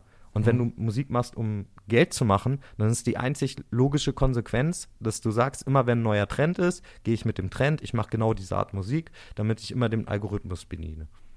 F viele Leute wollen halt oder sehen halt Musik gar nicht mehr so unbedingt als dieses, ich will mich jetzt ausdrücken oder ich mache Musik jetzt für mich, sondern es ist halt auch ein Job oder eine, eine Perspektive, eine Einkommensquelle oder irgendwas gewonnen. Es ist halt cool und es gehört auch so ein bisschen dazu. Ich weiß nicht, so, es war halt nie mein Ding. Mhm. Und ich war auch nie davon an, ich war ja nie darauf angewiesen, dass, dass Musik jetzt irgendwie meine, meine Miete bezahlt. Das bin ich jetzt erst seit einem Jahr. Mhm. Das ist jetzt auch so auf einem Level, dass man sagt, ja, irgendwie wird das schon. So. Und ich kann mit Musik trotzdem machen, was ich will, weil es genau der einzige Weg ist, wie meine Musik funktioniert. So, ich kann mich nicht irgendwie, ich kann nicht überlegen, wo könnte ich hingehen, wo kann ich mich anpassen, sondern mir geht es eigentlich nur darum, dass ich so gucke, wo sind meine Stärken und ich versuche meine Stärken, an meinen Stärken zu arbeiten. Besser zu werden in den Sachen, die mich ausmachen und nicht irgendwie besser zu werden in Sachen, die andere besser können. Das ist mir egal. Da sprechen wir gleich noch ein bisschen drüber. Ich wollte noch mal einmal ganz kurz zurück zu deinen Einflüssen. Du hast gerade jetzt äh, ein paar Künstler genannt. Ich habe irgendwo auch gelesen, du hast mal äh, SD erwähnt, auf jeden Fall. Oh, da, das ist auch ein Thema, da freue ich mich ja, dass ich mit dir darüber reden kann. ne? Weil das ist wirklich, ich habe ja, ich bin ja Fan deines Podcasts und ich höre ja Mhm. auch viel, äh, ich habe echt viele, viele Künstler auch durch dich kennengelernt, deren Musik ich jetzt nicht unbedingt so gut fand, aber Mhm. auch so ein Lance oder Art zum J, da, äh, mit der Musik konnte ich lange nichts an, anfangen, aus vorhin genannten Gründen zum Beispiel Mhm. auch manchmal. Und habe aber die Interviews oder die, die Podcasts mit dir gehört und war so, ja, das sind total schlaue, vernünftige Sachen, die sie sagen. Und mein Bild auch von den Leuten hat sich geändert. Weißt du, es ist ja auch immer gut, nochmal so, so ein bisschen zu überprüfen, ob man jemanden mag oder nicht. Absolut, nein, aber ich Jetzt- finde ehrlich gesagt, das ist ja auch eine Meinung, die ist vollkommen legitim, ja. Also das ist Ja. doch voll in Ordnung. Die muss, man muss, einem muss Und- die Musik ja nicht gefallen. Aber es kann ja trotzdem interessante SD? Menschen sein. Ja. Genau. Und mit SD ist so eine Sache. Ich bin nämlich auch SD-Fan gewesen. Ich habe den damals auf Optik so, so ein bisschen kennengelernt, natürlich, weil ich auch Cool Savage-Fan war damals. Und die Dirty EP fand ich ja unglaublich. Mhm. Also wirklich unglaublich fand ich die. Und ich finde es auch voll geil, dass Besasian die produziert hat. Also Ja. finde ich richtig geil. So, das sind ja Sachen, wo, weißt du, so, es gibt. Es gibt Produzenten, wenn ich die treffen würde, dann würde ich den Shoutout geben für Projekte, die sie wahrscheinlich seit 15 Jahren nicht mehr gehört haben. Ich sag, du hast doch Dings gemacht, weißt du, so, du hast doch das gemacht. so, als ich ein Album mit Seven Inch gemacht habe, so saß ich bei ihm und bin so CDs durchgegangen und dann war irgend so ein Schimmelalbum da und da war dieser 3000 Watt Song. Ich war so, ach, der ist von dir. Das war ein Stimmt, richtig geiler stimmt, Song. ja, Ja, so ja. witzig, dass du den feierst. Ich so, das ist der einzige, den ich davon gut fand. Ja, jedenfalls äh, SD fand ich natürlich auch geil, weil er jetzt nachwirkt, muss ich sagen, auch schon so ein bisschen dieses Eminem-Ding natürlich mit reingebracht hat. Aber er hatte auf jeden Fall auch Songs, die man ihm äh, lassen muss. Egal, bei allem so Eminem-Influence und so, muss man sagen, so wenn er geht, ist halt einer der einer der Songs, die für mich viel getan haben, weil es genauso dieses so intuitiv schreiben war, ehrlich schreiben, einfach mal eine Sache sagen, so, es war auch gar nicht so unbedingt verkopft manchmal, so, es war irgendwie so, ja, meine Oma, weißt du, früher spielte ich mit meiner Oma im Garten Federball, so, meine Oma ist tot. Jetzt, das, das war damals auf jeden Fall super krass für mich, als ich das, den, den Song gehört habe. Das Album dazu hat mir stellenweise dann nicht mehr unbedingt, nicht, nicht ganz auf ganzer Linie gefallen, weil es mir dann schon stellenweise ein bisschen zu Eminem-esque war. Ich habe auch Echo zum Beispiel mal gefragt, als ich habe letztes Mal mit Echo gefrühstückt, so deswegen kann Ah, ich jetzt sage ich, okay. habe Echo gefragt. Wir haben vor, vor irgendwie ein paar Monaten mal zusammen gefrühstückt und da saß ich nämlich auch so Hip-Hop-Fan-mäßig und habe dann so Gespräche mit ihm. Verständlicherweise, Ich so, was ja. war mit SD? Was war mit SD und so, ne? Und er war damals auch so, ja, so, ja, nee, ich, ich konnte leider irgendwie, damals hat er an seinem Ecke Valley Album gearbeitet und ich konnte Ja. leider da nicht so, so sehr drin sein. Aber ich finde es auch richtig geil, wenn du dann so jemanden wie Summer Jam oder so fragst nach ihm, weißt du, so, weil ich dann auch so ein paar Infos wieder kriege, weil ich auch so, ah, okay und so und so. und ich habe auch schon wirklich, ich habe Stunden mal verbracht, ich habe wirklich mal irgendwie so eine ganze Nacht, glaube ich, verbracht, irgend das MC-Forum komplett durchzulesen, irgendwelche Beiträge von 2099, Stammtisch, Optik, Army, äh, German Dream Zeit und so und habe dann irgendjemanden gefunden, der so so Gastparts und so ein Mixtape daraus gemacht hat und den habe ich dann über Twitter gefunden und dann über Twitter angeschrieben und so. Also ich habe wirklich stellenweise echt Aufwand betrieben, so nochmal so an die letzten SD-Songs zu kommen, weil es einfach auch so ein bisschen, man, da waren schon gute Songs dabei, muss man sagen. Ja, und es ist natürlich nicht, nicht unbedingt gut ge gealtert, so, weil ich glaube, äh, Summer Jam hat bei dir, glaube ich, auch gesagt, dass der nie gedoppelt hat. Weil er hat einmal aufgenommen und dann nie doppelts gemacht oder so. Mhm, das mhm. erklärt sich natürlich und ist natürlich auch manchmal einfach ein bisschen wild jetzt aus heutiger Sicht, aber war trotzdem geil. Absolut. Würde ich also komplett unterschreiben. So vor allen Dingen auch dieses einfach sehr assoziativ Schreibende, ne? also was du gerade gesagt Mhm. hast, mit seiner Oma zum Beispiel, äh, da gibt es ja wahnsinnig viele Stellen von auf der EP, auf dem Album auch, später noch, wobei ich auch deiner Meinung bin. Ich fand, da wurde dann zu sehr versucht, das irgendwie noch Ja. so in diese witzige Eminem-Richtung. Ich Palim, über Palim. Promis lustig, genau. Ich meine, gut, auch schon wieder mit so einem kölschen Lokalkolorit, ne, Palim, Palim Aha. und so weiter, aber das war mir irgendwie auch zu erzwungen und ich denke so im Nachhinein, ich habe SD dann irgendwann noch mal getroffen, das war auch nicht Uh. er. Ja. Ja, ja, ich habe, das wäre jetzt die nächste, wobei das hätte ich dich wahrscheinlich hinterher erst gefragt, aber ich habe ihn ja mal getroffen, habe ein Interview mit ihm gemacht bei All Good auch, kein Podcast, aber ein Das gibt's doch nicht. Doch. Ähm, Ah. da, da ist sehr, sehr viel auf jeden Fall äh, geklärt worden. Das ist jetzt auch schon sechs oder sieben Jahre her. Das hat damals echt Ah. Wellen geschlagen. Ich habe dann ähm, äh, wirklich viele Zuschriften bekommen von Menschen, die das gelesen haben. Aber dann liest dir das mal noch durch. Ich schicke dir nachher mal den Link. Ähm, Ja, mach mal. aber wie gesagt, als ich ihn da kennengelernt habe, habe ich so gedacht, okay, das hat auch nicht zu dir gepasst. Also dieses sehr Eminem-eske, also dieses, dieses laute, knallige, gaggige, so, ja. Das, das war. Das war, das war ja eigentlich über. nicht. Nee, das war auch gar nicht das, was seine Stärke war. Wenn du die Dirty EP angehört hast und so diesen. Ey, das war ja dunkel, es war düster, es war gefährlich und es war nicht irgendwie so hahaha witzig und ne, ne, zwei, zwei Liter Pommes, sondern es war einfach nur richtig Psycho-Inge. Dachtest du wirklich, dass ich mit dir finge? Psycho-Inge. So, das Mhm, verrückt. Das war ja verrückte Mucke einfach. Genau. Und man hat ja auch beim Hören dieser Tracks schon gemerkt, mh, dass es dem nicht gut geht. Er hat über Crack gerappt, als noch keiner über Crack gerappt hat. Auf diesem Optik-Mixtape Nummer 1. Kennst du das noch? Ja, da klar. waren so alle, das waren so Sepia. Richtig geiles Mixtape. Da ist dieser Kreuz und Quer mit, mit Separate und Savage und Echo. Richtig geiler Song. Da sind richtig viele geile Songs drauf. Und da hat er auch schon, wo er da, da gab es diesen, diesen Skit. Und da hat er auch schon, ich rauche Crack und bla bla bla. Und das war einfach schon so doll. Und diesen Radio-Skit, wo er dann, äh, wo er gefühlt diesen Slim Shady-Part da gerappt hat und so. Das waren ja Sachen, die hast du früher, als du Englisch auch noch nicht so ganz gecheckt hast manchmal, hast du nicht gecheckt, wie viel, wie viel Eminem da drin steckt. Aber es war halt einfach geil, Alter. Es war geil, als Jugendlicher jemanden zu hören, der diese Sachen sagt. Komplett. Definitiv. Und dann auch mit, ich meine, er gehört ja dann zur Stammtisch-Clique, zum erweiterten Umfeld, ja. Lars auch. Mir, genau, ich habe mir neulich nochmal alte Spontansachen auch angehört auf diesem Plattenpapst-Album auf dem ersten, oder ist ja das zweite eigentlich. Full House war ja das zweite Plattenpapst-Album. Es gab schon mal eins davor als Plattenpapst Jörg. Ähm, aber Full House war das, was dann, glaube ich, die meiste Aufmerksamkeit bekommen hat. Da war ja spontan dann auch mit drauf.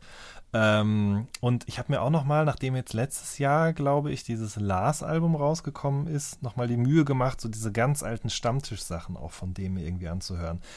Das ist schon auch beeindruckend, muss ich sagen, so in den Ja, jungen Jahren. das- ne? Das waren geile Zeiten auch. Also ich war ja nie Freestyler oder irgendwas, aber Mhm. es war einfach, da, da ging viel. Es war einfach wild. Aber Mhm. es ist halt, wie gesagt, das, vieles ist einfach sehr schlecht gealtert. Das muss man wirklich sagen. Manche Deutschrap-Klassiker kannst du dir nicht mehr anhören. Leben 1 zum Beispiel, das kannst du dir nicht mehr anhören.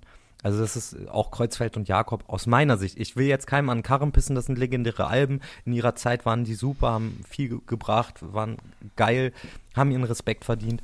Aber heutzutage hörbar, also wenn du jemandem jetzt Leben vorlegst und sagst, hörst dir mal durch, dann sagt er auch so, oh, ist auch ganz schön anstrengend. Von Azad? Ja. Findest Krass. du nicht? Ich finde, das, Nee. das ist so, ich finde auch Kreuzfeld und Jakob ist super Katastrophe gealtert. Ich, ich lasse dir die Meinung total. Wenn du das so empfindest, ist voll in Ja. Ordnung. Ähm, ich, Ja. Also bei Azad. Ich kann, wie gesagt, ja auch gar keinem, ich kann keinem das, das, das vorwerfen, wenn er sagt, nee, diese, diese Art zu rappen, das ist einfach mein Ding, ich finde das geil. Aber ich finde es stressig zu hören. ja, das ich, ich verstehe hol ich. da, ich hol da nicht mehr das raus, was ich früher Doch, rausgeholt das habe. Früher habe ich es mit einem anderen Ohr gehört. Voll. Ich habe aber ein größeres Problem, persönliches, mit Alben, die so ab 2004, sagen wir mal, bis 2010 entstanden sind. Es kam aber auch einfach schon so viel Schrott auch raus. Das musst du ja wirklich sagen. Du hast auch, Deutschrap ist ja irgendwie gefühlt jetzt langsam erst in so einer, in so einem Standpunkt, dass man sagt, es gibt viele verschiedene Arten von Deutschrap und Deutschrap ist nicht, ist nicht nur noch diese eine Strömung, es ist nicht nur Gangster-Rap, es ist nicht nur Battle-Rap, es ist nicht nur das, sondern Mhm. es kann alles geben. Jeder kann irgendwie funktionieren, ohne dass, dass er irgendwem anders was wegnimmt. Weißt du, ein Edo Saya kann ultra erfolgreich sein, genauso wie ein Raf Kamora ultra erfolgreich sein. Können alle ultra erfolgreich sein. Mhm. Und das ist ja das Schöne. Alle Leute arbeiten auch ein bisschen mehr zusammen. Aber Deutschrap hat sich auch lange, lange, lange finden müssen. Lange. Ja. Das, jetzt, wo du das sagst, stimmt das schon. Das ist, äh, das war schon echt eine sehr, sehr lange Phase, in der er sich hat finden Weil, müssen. guck mal, ja. wir kamen ja aus einer Zeit, wo wir, wo wir so Rap gehört haben, der, der überhaupt nicht kommerziell irgendwie war. Oder es war halt so Hip-Hop, so Battle-Rap, yo, yo, wir waren jung, wir haben Hoodies an und taktlos und was weiß ich was. Und dann kam so die Zeit, wo halt mit Geld geprahlt wurde. Es wurde mit Eis geprahlt, es wurde mit irgendwie Diss und einem Auto oder ein Cap-Song, ein Kettensong. Es ging um Goldplatten und so weiter. Aber auch da war ja immer noch nicht so richtig Geld da und so. Weißt du, es war ja schon. Und wenn dann so Untergrund-Acts wie auch mein, meine Kumpels von Big Butt zum Beispiel, die haben mich damals als Hörer verloren, äh, als, als sie über Geld geredet haben, über Bonzen und so, weil du hast gesehen, nee Mann, ihr sitzt halt irgendwo in der Kneipe und nicht in einem großen Haus. Das war witzig, aber das war kein nichts, womit ich mich identifizieren oder abholen. Davon wurde ich nicht abgeholt. So. Mhm. Und da hat Deutschrap mich lange verloren und dann war Ja. halt so Gangsterrap und ich bin ja auch Ultra-Fan noch gewesen von Sachen, aber es war halt irgendwie so, ja, langweilig. Es Das gab so einen stimmt. Stereotypen, der wurde so nachgemacht, Haftbefehl kam dann, Moneyboy kam dann und hat dann sehr viele Türen aufgemacht. Aber so ansonsten war Deutschrap immer so, dass es so gefühlt einem Vorbild nachgelaufen ist. Egal ob es ein Casper oder ein, ein Haftbefehl, ein Savage, ein Sido, ein Moneyboy, ein Mhm. Flair vielleicht auch manchmal. So, es sind immer Tastemaker, die machen Hits und dann wird drauf gejumpt und irgendwie geguckt, was passiert. Mhm. Ja. Ich weiß noch, am Ende der Optik-DVD, da hat Mel Beats damals gesagt, ja, ich spreche es jetzt aus, ich will unbedingt Geld verdienen. Ich will reich werden. Und man merkt ihr richtig an, wie unangenehm ihr das ist, eigentlich im Grunde nur zu sagen, im übertragenen Sinne, Musik ist mein Job und ich möchte einfach von leben, so, ja. Ja, aber überleg doch mal, früher, die Beginner haben irgendwie eine, oder nee, fettes Brot haben doch Nordisch by Nature quasi aus den Läden genommen, weil es so erfolgreich war. Ja, es war ja. Erfolg, war früher, war früher ein Schimpfwort. Kommerzieller Erfolg war, ein- war ein Schimpfwort. Du, Ja. durf, du, dann warst du Unreal, dann warst du Fanta 4. Wie, wie, Moses Pelham hat irgendwann mal gesagt, so, ja, wenn ich jetzt Fanta 4 Sachen höre, dann ist es gar nicht so anders wie die Rötelheim und Hartreim Sachen. Aber früher kam uns das so anders vor. Aber eigentlich haben wir ähnliche Sachen gemacht. Ne, es kommt halt immer so aus diesem so, ja, kommerziell erfolgreich. Jetzt will ja jeder kommerziell erfolgreich sein. Schau mal, so früher erinnere dich an die Zeit, in der jeder in der Juice zu seinem Album erzählt hat, das ist der neue Klassiker, den wird man zehn Jahre später noch hören. Heutzutage redet keiner mehr darüber, einen Klassiker zu machen, weil das nicht mehr der Anspruch ist. Der Anspruch ist, schnell Millionen Streams zu machen Mhm. schnell Geld zu machen. Und es ist einfach nur ein Umdenken. Aber was ich ja vorhin schon gesagt hat, das gab es in der Industrie auch immer schon. Und wieder Full Circle Moment, da haben mir die Beatles geholfen, weil ich habe mir eine, eine Doku über das Sgt. Peppers Album angehört, warum das so innovativ war und alles Aha, Mögliche. aha. Und da ist es nämlich auch so, dass sie ja mit die erste Band waren oder auch die Beach Boys, die das erste Mal sich Monate genommen haben, um ein Album zu produzieren. Und nicht in einer Woche reingegangen sind, durchgezockt haben, live aufgenommen und dann wurde es gemischt. Sondern die sich hingesetzt haben, geguckt haben, wie machen wir Songs irgendwie 26, 30 Mal aufgenommen haben, überlegt haben, innovativ sein, die sich rausgenommen haben aus, aus diesem Release-Dings. Und die haben dann quasi es hip gemacht, gute Alben zu machen und sich Zeit zu lassen. Und daraus wurden dann so 70er Jahre sich irgendwo einsperren und nur Mucke machen und so, ne? Mhm. Ich habe ich hab viele, viele so 70er Sa- Jahre Sachen gedickt, deswegen tut mir Wenn leid, man, wenn ich wenn man, solche nein, nein, Sachen in den wenn man dir bei. Twitter folgt, dann äh, bekommt man das auch mit durchaus. Dann wird es immer mal wieder Ich bin ja nicht mehr erwähnt. ganz so viel auf Twitter aktiv. Ich, ich, ich musste mich auch vor der Welt schützen, so ein bisschen. Ja, ich bin auch nicht mehr aktiv dort. Ich habe auch mich jetzt eigentlich wieder ausgeloggt, aber im Zuge der Recherche nochmal deinen Feed einmal komplett durchgescrollt. Aber ähm, ich glaube, ich, glaub, ich habe es ehrlich gesagt jetzt auch mal schon wieder unterwegs. zwei, drei Mal in diesem Podcast ja auch erzählt, aber zum Selbstschutz ähm, mache ich das einfach, dass ich mich da mehrere Wochen dann immer ausklinke, weil es ist einfach ein Zeitfresser, es ist irgendwie eine seltsame Form der übersprungshandlungsartigen Ablenkung, wenn ich eigentlich was anderes zu tun habe. Merke ich richtig? Wenn meine Ideen nicht da sind, dann gehe ich sofort in den Browser oder ans Handy und gucke halt rein. Ja. Ich meine, das kennen andere wahrscheinlich von Instagram oder TikTok oder so und ähm, ich muss da ganz gezielt, glaube ich, gegenarbeiten oder will. Ja. Ja, kann ich nur nicken, nicken zustimmen. Ja, und es ist halt auch, ich glaube, was du gerade gesagt hast, ne? Dieses, ich kann auch das sehr schwer nur aushalten, diese vielen verschiedenen Meinungen. Ja, auch wenn ich bei manchen derselben bin, ja, und bei anderen wiederum auch gar nicht. Das hat damit nicht unbedingt was zu tun, sondern es ist, es ist mir einfach zu viel, was ich irgendwie mh, mm, nicht, nicht an mich ranlassen möchte. Und deswegen sage ich so. Zu viel Input. Man weiß halt, man, man weiß irgendwann nicht mehr so richtig, wo einem der Kopf steht, weil du so viele Informationen und so viel Meinungen und so viele krasse Meinungen auffängst, weil Twitter ist ja auch sehr krass. Mhm. Mhm. Und äh, dementsprechend, da musste ich auch irgendwann aufhören. Und ich habe, wie gesagt, auch, ich habe keine Lust mehr, so mich mit anderen Menschen zu befassen aufgrund von so Hate-Watching oder so, wenn ich, wenn ich was anklicken will, dann denke ich drüber nach, so bringt mich das jetzt weiter oder bin ich danach vielleicht abgefuckt? Und wenn ich denke so, nee, ich glaube, ich bin abgefuckt, dann lasse ich's. Ja. Dann hör es mir nicht an, dann gucke ich es mir nicht an. Und so lebe ich aber im Endeffekt einfach gesünder und besser mhm. ausgeglichener. Mhm. Äh, wie, wie war dein Medienkonsum als Kind? Was hast oh, du da so? Meine Eltern, ich, ich durfte ja kaum Fernsehen gucken. Ich durfte eine mhm. Stunde Fernsehen gucken irgendwann. Meine Eltern sind beide Lehrer. Äh, und äh, meine Mutter auch so Homopathin. also dementsprechend, äh, ja, ich durfte nicht so viel Fernsehen gucken und es war schon ausgewählt, was ich, was ich gesehen habe. Irgendwie so Sendung mit der Maus oder so. Mhm. Und irgendwann habe ich dann so, so PlayStation 1 hatte ich dann, habe ich ein bisschen gezockt und so, aber ja, weiß ich nicht. Okay, also jetzt auch nicht dann dadurch, dass du es am Anfang gar nicht durftest, hinterher übertrieben Nee, viel. und lustigerweise, ich bin ja immer ein bisschen neidisch auf Leute, die dann so, so voll die geile Kindheitsgeschichte zur Musik haben und sagen, bei uns zu Hause lief immer Musik und bei uns so voll wichtig, meine Mutter ist so. Ich habe da gar keine, ich habe letztens mit meiner Schwester darüber gesprochen, weil bei uns in der, äh, bei uns in der Familie war Musik nie so ein, ein Thema. So, es lief halt ein Radio halt so, aber irgendwie mein Vater hat so ab alle paar, einmal im Jahr hat er vielleicht mal so Platten rausgeholt und ein bisschen gehört, aber das war jetzt nie ein Thema bei uns. Und meine Schwester war ja maßgeblich quasi auch so beteiligt an meinem, meinem Geschmack, an meiner Geschmacksfindung so ein bisschen, dadurch, dass sie mir die Eminem-Sachen gegeben hat. Mhm. Und da habe ich mit ihr drüber gesprochen. War so, ich weiß noch, du kamst irgendwie aus deinem Schüleraustausch zurück und hattest dieses äh, Dr. Dre-Album 2001, das hast du immer gehört. Und dann hast du Eminem gehört und dann habe ich die CD ja gehabt und so.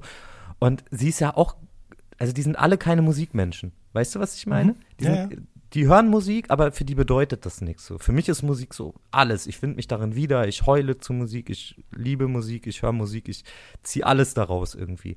Und äh, es ist halt witzig, dass ich so daraus entstanden bin, weil für die alle war das nicht so richtig was. Das ist schon crazy. ja, das stimmt. Ja. Ähm, wer hat dir denn South Park näher gebracht? Oh, das war natürlich, da, da war ich ja jung, ne? 2001, ja. 2000, 2001 war halt einfach auf dem Schulhof ging so, da kommt halt South Park und was ist das? Und da werden freche Sachen gesagt. Und ich durfte South Park nicht gucken, mhm. aber wir hatten einen Videorekorder und da habe ich, hab ich dann so vier Stunden Videos eingelegt, bevor ich ins Bett gegangen bin. Habe dann so auf Aufnahme gedrückt bei RTL, habe vier Stunden RTL aufgenommen, unter anderem auch 22 Uhr noch was um am Montag äh, South Park und dann konnte ich halt South Park heimlich gucken, wenn meine Eltern nicht da waren. Mhm. Und ich, ich habe irgendwann jetzt mal äh, South Park auch Staffel 1 mal wieder angefangen und so, weil ich mal wieder gucken wollte, wie ist denn so der Humor gealtert und natürlich auch doll. Aber ich lache immer noch total und viel und doll, aber irgendwie aus mittlerweile nicht mehr nur wegen den Schimpf Schimpfwörtern, weißt du? Früher war es ja. so, ah, Schimpfwörter und haha, Onkelficker und du lachst dich einfach tot. Und äh, mittlerweile bist du natürlich ein bisschen größer, aber mein Humor ist halt immer noch genauso beschissen. Also Leute gucken mit mir South Park, weil sie einfach sehen wollen, wie sehr ich darüber lache. Aha. Und das hat, das hat dich schon äh, geprägt auch, oder? Voll, weil unter anderem Kennst du, hast du South Park geguckt? Ist Nein, so also ich komme ja aus einem ähnlichen Haushalt wie du. Ist bei uns auch immer mhm. nicht gern gesehen gewesen, wenn man ferngesehen hat. Äh, und Klar. sowieso schon gar nicht was anderes als die öffentlich-rechtlichen. Deswegen war bei uns auch immer Sendung mit der Maus, Tigerentenclub und sowas alles. Mhm. Und ich erinnere mich halt genau auch daran, dass in der Schule das auf einmal ein Thema wurde. Ich glaube damals auch in der Bravo Screen Fun, falls du oder jemand anders die noch kennt. Klar. So, Klar. da wurde halt auch darüber berichtet, über, über South Park. Aber äh, ich konnte es halt nicht gucken. Und es wurde aber dann auf dem, auf dem Schulhof darüber geredet und ähm, ich habe halt natürlich dann immer mitgelacht, genauso wie ich mir immer in der natürlich. Fernsehzeitung durchgelesen habe, wovon die Filme handeln, damit ich auf dem Schulhof irgendwie mitreden konnte. Damit man mitreden kann, natürlich, Mann. Ähm, vor allen Dingen auch aus mehreren Fernsehzeitungen dann. Aus der Tageszeitung, aus der Fernsehzeitung und dann noch bei meinem Opa. Also ich hatte sozusagen auch wirklich mehrere äh, Handlungsstränge, die so ineinander flossen. Aber bei South Park Du warst ging im das Bilde. halt. Genau, ich war im Bild, aber bei South Park ging das halt nicht, weil da wurde auch nicht in der Nee. Fernsehzeitung konkret drüber gesprochen. Und dementsprechend hatte ich da wirklich Probleme. Und als ich dann später mich damit auseinandergesetzt habe, hat es mich überhaupt nicht mehr bekommen Ja. irgendwie. Ich glaube, das hat Seh schon, also das hätte ich dann schon so mit, weiß ich nicht, 10, 11, 12 oder so gucken müssen und nicht erst mit Ich 19, glaub schon. 20. Aber es gibt eine South Park-Episode, die heißt Scott Tannerman muss sterben. Da geht es darum, dass Cartman äh, ankommt bei den Jungs mit Schamhaar. Er hat, er hat einem großen Jungen hat er Schamhaar abgekauft, weil der meinte so, guck mal, ich habe jetzt meine ersten Schamhaare, so ich bin der Ja. Große jetzt. Und dann sagen die, hey, Schamhaare wachsen an deinem Körper und so.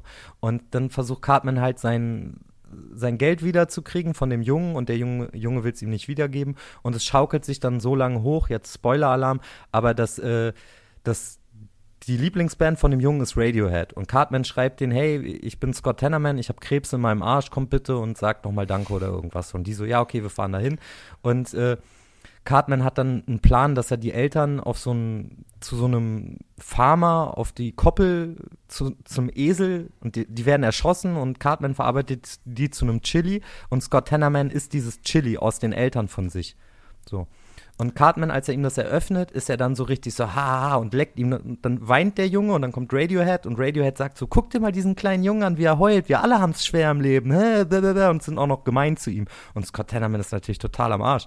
Und Cartman leckt ihm die Tränen ab und sagt so, oh, die Tränen schmecken so gut, so süß und so und weiter. Und ich saß da vom Fernseher und ich war richtig, und auch Kyle und Stan sind alle so, oh Gott. So, du merkst richtig, wie in den Figuren sogar so die Erschütterung ist. So, okay, das, so, so weit war es noch nie. So. Und da war ich so, ja, scheiße, ja, genau so muss meine Musik sein. So, ich mache nicht mehr so, so, so offensichtlich, sondern es muss immer gemeiner sein. Es muss einfach so, so du, du tust mir was es, und am Ende isst du deine eigenen Eltern. und ich leck deine Tränen. Das ist tatsächlich, das hat mich nachhaltig beeindruckt. Dieses Gefühl davon, dieses so, boah, ist das doll. Ja. Aha. Ähm, Habe ich auch öfter mal gemacht dann sowas.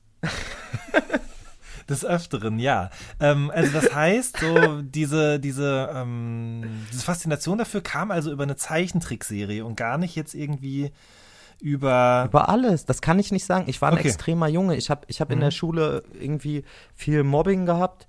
Ich war ein kleiner, dicker Junge, der, der sich nicht, nicht verstanden gefühlt hat, der in der Schule die ganze Zeit irgendwie Struggle hatte, sich prügeln musste, ausgerastet ist und äh, vollkommen freigedreht ist. Und ich habe irgendwie meine, meine Extremität immer auf, auf so, ich bin halt ein extremer Mensch. Ich habe mit meiner Schwester vor kurzem drüber gesprochen, dann war sie auch so, naja, du bist halt ein extremer Mensch. Das ist halt so.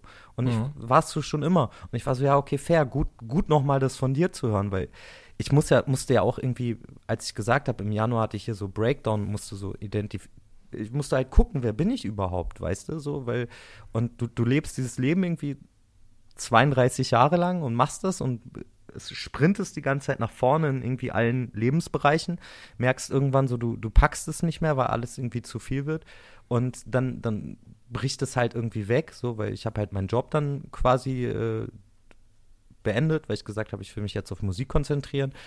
Meine Ehe ist zu Ende gegangen und dann war ich so, okay, ich habe halt wenig, wenig Sachen, die mich so, die mir noch so einen Halt geben und musste erstmal richtig gucken, so wer bin ich und dann sind auch nochmal privat ein paar Sachen passiert, irgendwie Ende 2019 und auch 20. So, ich musste einfach sehr, sehr viel gucken, wer bin ich. So blöd, wie es klingt. Und da, da denkt man natürlich auch über solche Sachen sa- nach und überlegt, woher kommt denn dieses, dieses Extreme und immer so, warum, ne, weil ich selber mich ja auch reflektiere und manchmal denkst du, ja, ich habe halt dieses super krasse, ich habe dieses Verlangen nach Schmutz. Weißt du, wenn ich Songs mache, dann denke ich so, was kriege ich denn noch reingedrückt, so, wo, wo ich noch so diesen bisschen Schmutz rein, reindrücke. Und das habe ich bei, bei Till Lindemann zum Beispiel bei einem Song gehabt, wo ich dachte so, warum, äh, bei ihm habe ich auch manchmal so das Gefühl, dass er auch so dieses Verlangen nach Schmutz hat, so, dass er nicht mal sagen kann, okay, ich mache jetzt mal einen schönen Song, der einfach ein schöner Song ist, sondern ich muss immer irgendwie so mit Schmutz reinkommen. Und da hatte ich bei diesem äh, Knebel-Song, den er rausgebracht hat vom letzten Album, da habe ich geweint, so voll das schön, voll das gute Lied und dann kommt so diese Stelle, wo halt die Gitarren dann so Metal-mäßig reinhauen und so. Und ich dachte mir so, voll unnötig, Dicker. Voll unnötig. Und Mhm. so an dem Moment war ich so, okay, ich glaube, ich muss auch manchmal so ein bisschen überprüfen, ob der, der Schmutz jetzt einfach so, ist es essentiell, ist es wichtig oder kann ich es auch mal rauslassen an, an Punkten, wo ich sage, ich will einfach auch einen, einen Song machen. Weißt du, so, es muss nicht alles immer nur Schmutz und Dreck sein, sondern es kann auch einfach mal ohne in eine Tüte kotzen und kacken sein. So Da- blöd, wie es klingt. Ja, ja, ich weiß genau, was du meinst. Da wollte ich jetzt gleich auch noch mit dir drüber sprechen. Ähm, aber vorher noch kurz die Frage, dieses Extreme, das ist dann schon die letzten 15 Jahre auch in alle deine Lebensbereiche irgendwie reingegangen, oder? Kann man das so sagen? Ja, schon, natürlich, weil du, du kannst das ja nicht auseinanderrechnen, weil äh, du machst diese Musik und natürlich macht diese Musik auch was mit dir. Weil äh, im Endeffekt, ich bin seit 2006 irgendwie als Musiker unterwegs, wir spielen Konzerte, du lernst Leute kennen, du siehst, was für Leute fühlen sich von deiner Musik angesprochen und äh, deren Geschichte macht was mit dir und keine Ahnung, dann bist du halt mit so rechtlichen Sachen auch äh, konfrontiert, mit so Aufgaben oder dann musst du irgendwie mit durch Indizierungen oder Anzeigen gehen wegen Musik und dann, das sind alles so Sachen, wo du dich selber ja irgendwie auch so ein bisschen, bisschen reflektieren musst und musst gucken, okay, ich laufe jetzt hier vor eine Wand und muss gucken, so wie, wie gehe ich jetzt damit um. Und das hat mich zum Beispiel natürlich auch zum Nachdenken gebracht irgendwie. Als ich Narben gemacht habe, das ist ja so ein, so ein Story-Album quasi, Genau. da habe ich ja, habe ich schon, dass es, dass es so künstlerisch und so einen großen Umfang gehabt hat, zum Beispiel, das ist auch mitunter dem geschuldet, dass alle meine Soloalben indiziert waren und so weiter. Und ich einfach das ganze Album so, so auch machen wollte, dass wenn jetzt was gekommen wäre, dann hätte ich gesagt, nein, also guck mal, hier ist der Kontext, da äh, bezieht sich auf das. Es äh, hat noch quasi, es ist, es ist eine Geschichte, die unterstützt wird von einem Hörbuch, von, von irgendwie nochmal visuellen Sachen und so. Und dementsprechend ist es nicht mehr so angreifbar, weil ich mich natürlich auch davon irgendwie, ja, du, du musst halt mit solchen Sachen umgehen und das macht natürlich auch was mit dir. Und das fühlt sich natürlich auch scheiße an, wenn du Musik machst und irgendwie du fängst in deinem Kinderzimmer an, machst das so, was dir halt Spaß macht und bist ein wilder Jugendlicher, redest den ganzen Tag scheiße, weil du es halt auch irgendwie nicht anders kennst. Und wir sind halt mit Sachen wie South Park und so aufgewachsen, das ja auch immer schon so Grenzhumor war. Und ich habe schon immer Grenz, Grenzmusik gemacht, nicht grenzhumorig manchmal schon, aber schon immer sehr heftige Musik gemacht. Und dementsprechend musst du halt auch einfach manchmal gucken, so, okay, was, was ist noch aktuell, was nicht. So, weil irgendwie, als, ich, als wir dann irgendwie für Rough Radikal hat, hatten wir eine, eine Anzeige wegen Volksverhetzung.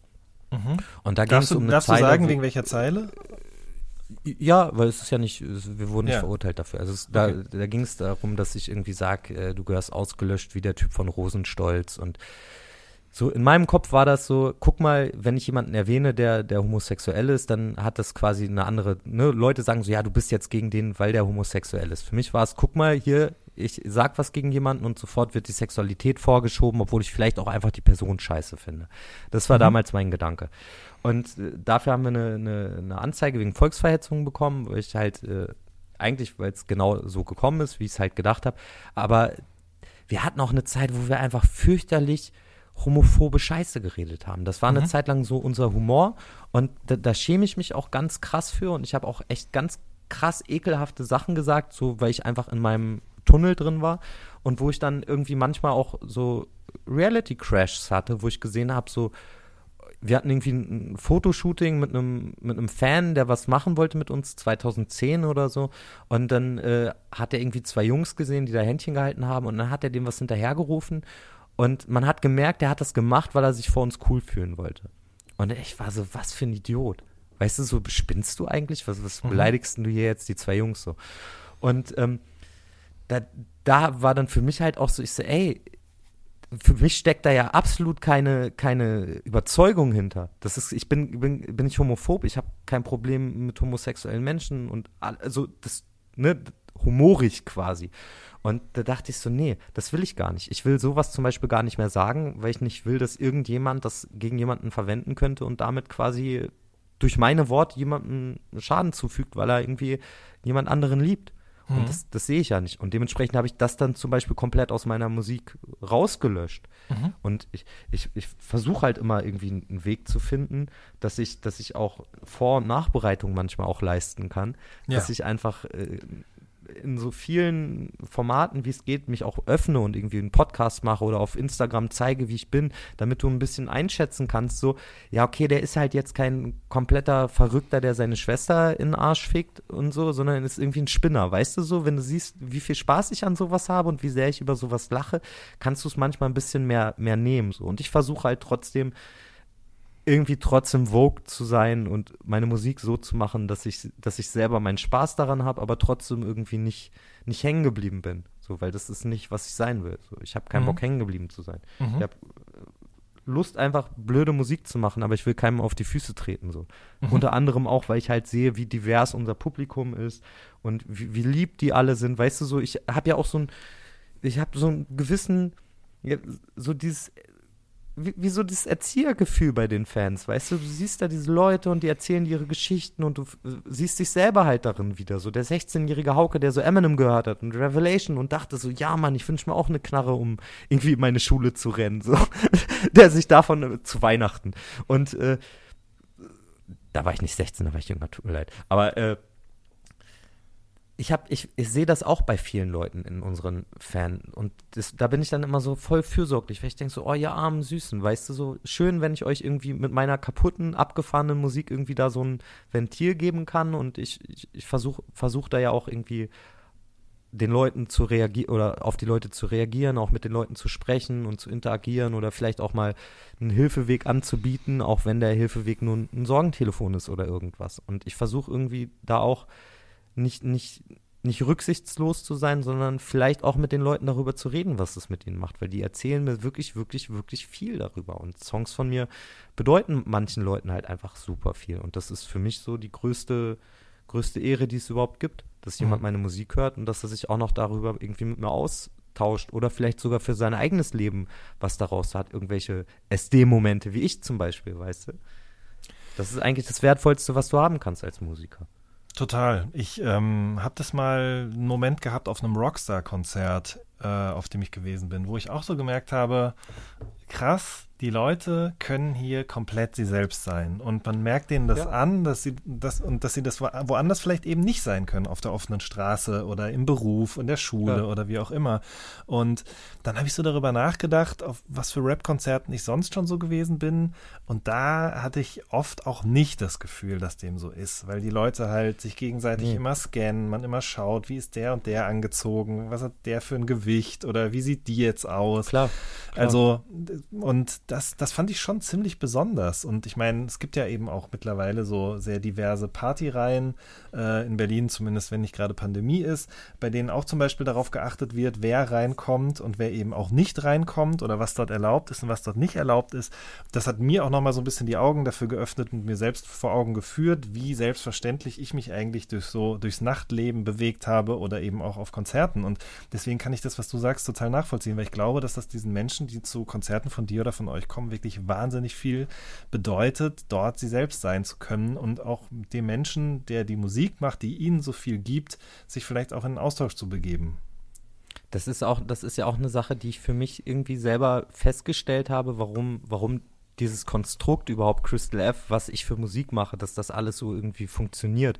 Weil ich bin einfach der Mann der tausend Widersprüche. So, ich, Mhm. es gibt wenig Leute, die, die so abgefuckt und so, so gutherzig oder so liebevoll irgendwie trotzdem auf der anderen Seite gleichzeitig sind und wo es trotzdem irgendwie funktioniert, weißt du? Und ich glaube, das ist natürlich, ich sag, ich sag, ich bin eine echt komische Mischung, finde ich. Und, aber ich glaube, die Leute finden es voll okay, die komische Mischung zu sehen, weil sie merken, das ist halt so. Ich versteck, verstell mich jetzt auch nicht, weißt du, sondern Ja. wenn mir jemand dann irgendwie bei einem Konzert sagt, so, ey, deine Katze ist sau süß so, aber meine Katze ist noch süßer und ich sag, okay, zeig. So, dann ist erstmal Stillstand. So 10, 15 Minuten, okay, zeig Katzenbilder, Alter. So, ich will mit dir über Katzen reden. Und äh, das merken die Leute schon. Und ich denke, dadurch funktioniert es überhaupt so. Weil Das ist- ich halt immer so mich selber auch, auch geguckt habe, wie, bin ich und so. Und das ist halt, ich habe Spaß damit. Und früher waren 100 Leute beim Konzert, jetzt sind mehr Leute beim Konzert. Und Mhm. du, du hast nicht mehr unbedingt die, die ganze Zeit dafür. Aber ich finde es trotzdem noch so die schönsten Momente, wenn du, wenn du rausgehst und Leute triffst, die deine Musik hören. die dir irgendwas widerspiegeln. Weil jetzt gerade ist es wirklich so wie 2007. Ich treffe mich mit ein paar Freunden manchmal, wir nehmen ein paar Songs auf, die kommen dann irgendwie raus und die Zahlen werden vielleicht auch mal ein bisschen schneller höher als sonst. Aber ansonsten, du wirst nicht auf der Straße erkannt, du hast keine, keine öffentlichen Auftritte, du machst gar nichts. Es ist gerade für mich wirklich wieder wie 2007. Nur, dass ich wirklich keinerlei, so ich habe kein, das ist mein Job. Und dadurch, dass ich viele Jobs äh, gemacht habe davor, ist es jetzt für mich so, ich muss erstmal zurecht, mich damit zurechtfinden, dass das wirklich so mein Hauptjob ist. Mhm. Und dass das den Luxus mit sich bringt, dass ich mir oft aussuchen kann, wann ich arbeite, wie ich arbeite und so. Und mir, mir diese Arbeit auch aufteilen kann. Mhm. Und das ist für mich gerade super, super schwer, mich darin zu finden, wo jetzt gerade irgendwie alles mal so das Album, was ich jetzt gemacht habe, ist halt das erste, wo ich die Musik fertig gemacht habe. Dann habe ich mich um den nervigen Teil gekümmert, und zwar Videos drehen und irgendwie Organisation. Und das ist jetzt fertig und ich warte jetzt darauf, dass das Album rauskommt. Ich habe alle Videos fertig, ich habe alle Songs fertig, Merch, bla bla. Ich muss jetzt hinfahren, muss nochmal 1200 Katzenbücher unterschreiben und dann ist fertig. Und das fühlt sich nicht an wie, okay, du bist jetzt hier gerade irgendwie in deiner Karriere so in dem erfolgreichsten Jahr, was so die Zahlen angeht, sondern bist so, ja, ich mache halt irgendwie ein bisschen Musik. Das ist jedenfalls komisch für mich und deswegen sind diese Live-Momente auch immer das Wichtigste eigentlich für mich, weil ich da Leute treffe, die, die mir irgendwas erzählen. Und das hat für mich immer schon einen ganz krassen Einfluss darauf gehabt, wie, ne, weil du erzählst was vielleicht manchmal aus deinem Leben oder sagst irgendwas und dann erzählen dir andere Leute so ihre Geschichten dazu und du bist so, wow, krass. Mhm. Mhm. Ähm, du hast gerade gesagt, irgendwie du versuchst halt eben deine Musik zu machen, ohne anderen auf die Füße zu treten. Da würde mich mal interessieren, hast du vielleicht manchmal im Nachgang auch gemerkt, hast du ja gerade schon gesagt, dass du gemerkt hast, dass du Leuten auf die Füße getreten bist mit Dingen, die du gesagt hast in deiner Musik. Aber ähm, ist, wie schwierig ist das, sagen wir mal so, die Musik zu machen, die du gerne machen möchtest, ohne irgendjemandem auf die Füße zu treten? Weißt du, was ich meine? Also rein faktisch müssen wir sagen, ich trete mit jedem Song, den ich mache, jemandem auf die Füße. Ja. Das ist einfach faktisch. Bei mir brauchst du auch nicht danach suchen. Das ist auch, ne, so, der, das ist immer doll. Es wird immer jemanden auch auf die Füße getreten. Aber ich versuche auch irgendwie jedem gleichermaßen auf die Füße zu treten, um, um aber auch abzuschrecken, weißt du? So, mhm, wenn ich mhm. merke, irgendwie so aus diesem, dadurch, dass wir so super homophob waren früher, habe ich eine Zeit lang halt voll dolle irgendwie dahin tendiert, dass ich eher so mir gegenüber dann so homoerotische Sachen dargestellt habe oder so, ja, ich, ich lutsch meinem Vater ein oder was weiß ich, irgendwas, um Leute vielleicht auch abzuschrecken, die halt selber sagen, so, ja, ich höre das, um irgendwie sauer auf jemand Homosexuellen zu sein oder, ne, so ich will allen Leuten irgendwie so auf die Füße treten, dass sie selber auch gucken müssen, wo ist, wo ist ihr Humor, wo sie sagen so, okay, das ist, das ist irgendwie vertretbar für mich, aber das ist total eklig. Wenn mir ein Fan sagt irgendwie so, oh, wie kannst du davon rappen, dass du dir in die Hose pisst? Das ist voll ekelhaft. Und ich denke mir so, naja, gut, aber jetzt findest du irgendwie, äh, ne? Also wir haben tausende Zeilen, wo ich mir denke, das ist viel fragwürdiger oder viel doller irgendwie als das. Aber das, davon fühlst du dich jetzt abgeschreckt. So, und das war eine Zeit lang auf jeden Fall so ein bisschen mein Credo, als ich einfach mal wieder Bock hatte, so richtig, richtig frech zu rappen. Weil das, ich habe ja auch immer Phasen. Und wir müssen, müssen ja auch, so, wir reden über 15 Jahre und 2018 hatte ich halt einfach eine Phase, wo mich die Musikindustrie und dieses ganze Arbeiten und dieses Leistungsdruck hat mich irgendwie kaputt gemacht und dann war finanziell auch alles so scheiße, weil, weil man irgendwie, weil ich kein guter Wirtschafter bin. Ne? Mhm. Ich bin ganz mhm. guter Musiker, aber bin kein guter Geschäftsführer sozusagen, sondern bin eher Künstler, als dass ich irgendwie Geschäftsmann bin. Wir machen Homie-Business. Ich arbeite mit Distri als Vertrieb seit 2011 und mit 30 Grad als äh, Merch-Vertrieb. Und mit denen arbeite ich halt einfach seit 2011. Und wir machen so unser Ding und wir ja, es ist halt gefühlt wieder wie, wie früher, wo du über deinen eigenen Shop deine Sachen verkauft hast und so, das war's. Mhm. Jetzt verkaufen wir auch wieder über eigenen Shop. Wir müssen uns keine Gedanken mehr über Einzelhandel oder irgendwo machen, weil es einfach, ne, sich, das ist kein Teil mehr von Musik rausbringen, so Einzelhandel. Und äh, dementsprechend bist du irgendwie wieder viel freier und kannst, kannst, so, ist geil. Ich bin total glücklich, Alter. Ich bin blessed mit der Situation, wie es ist nach 15 Jahren. Aber das war gar nicht die Frage. Äh, ja, du, ich, ich bin einfach richtig dolle. Und ich habe auch einen scheiß dollen Humor und manchmal denke ich mir so, huch, das war ein bisschen weit.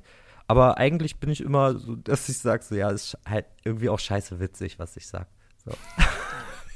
Es ist wirklich krass. Also, ich meine, wir kennen uns ja nicht persönlich, ne? Aber ich verfolge dich ja ein bisschen und das ist schon wirklich sehr, sehr interessant. Es ist ja auch immer wieder Thema in Interviews, ne? Gerade zu Beginn dann oft auch, der macht die Musik, aber der ist eigentlich ja. so. Ähm, Deswegen wollte ich da jetzt gar nicht so drauf rumreiten, aber es ist wirklich interessant, wie das selbst über dieses, über diese Videotelefonie jetzt so rüberkommt oder auch durchs Internet einfach, ja. Also ja, klar. das ist, äh, da, da habe ich ein anderes Gefühl einfach bei, muss ich ganz klar sagen, als bei anderen Menschen, die andere Dinge rappen, so, ja. Ja, ja, richtig, so, aber ja, wie gesagt, dadurch, dass du auch mich als Person siehst dabei, oder ne, wenn ich damals zu der Zeit war es halt einfach auch so, ich war so unglücklich mit allem und mit der ganzen Welt und so, dass ich einfach mal wieder mich so geflüchtet habe in einfach wirklich wie, wie so ein achtjähriger Junge nur mit heftigen Sachen um sich werfen, um, um Leuten so, so ein dummes Grinsen abzuverlangen, weißt du? Und ich bin ja super rücksichtslos am allermeisten mit mir selber, weil am Ende des Tages, was ich auch vorhin gesagt habe, bei SD, man hatte die Begeisterung so, weil er diese Sachen gesagt hat, wo man selber denkt, so, hahaha, witzig, oder South Park.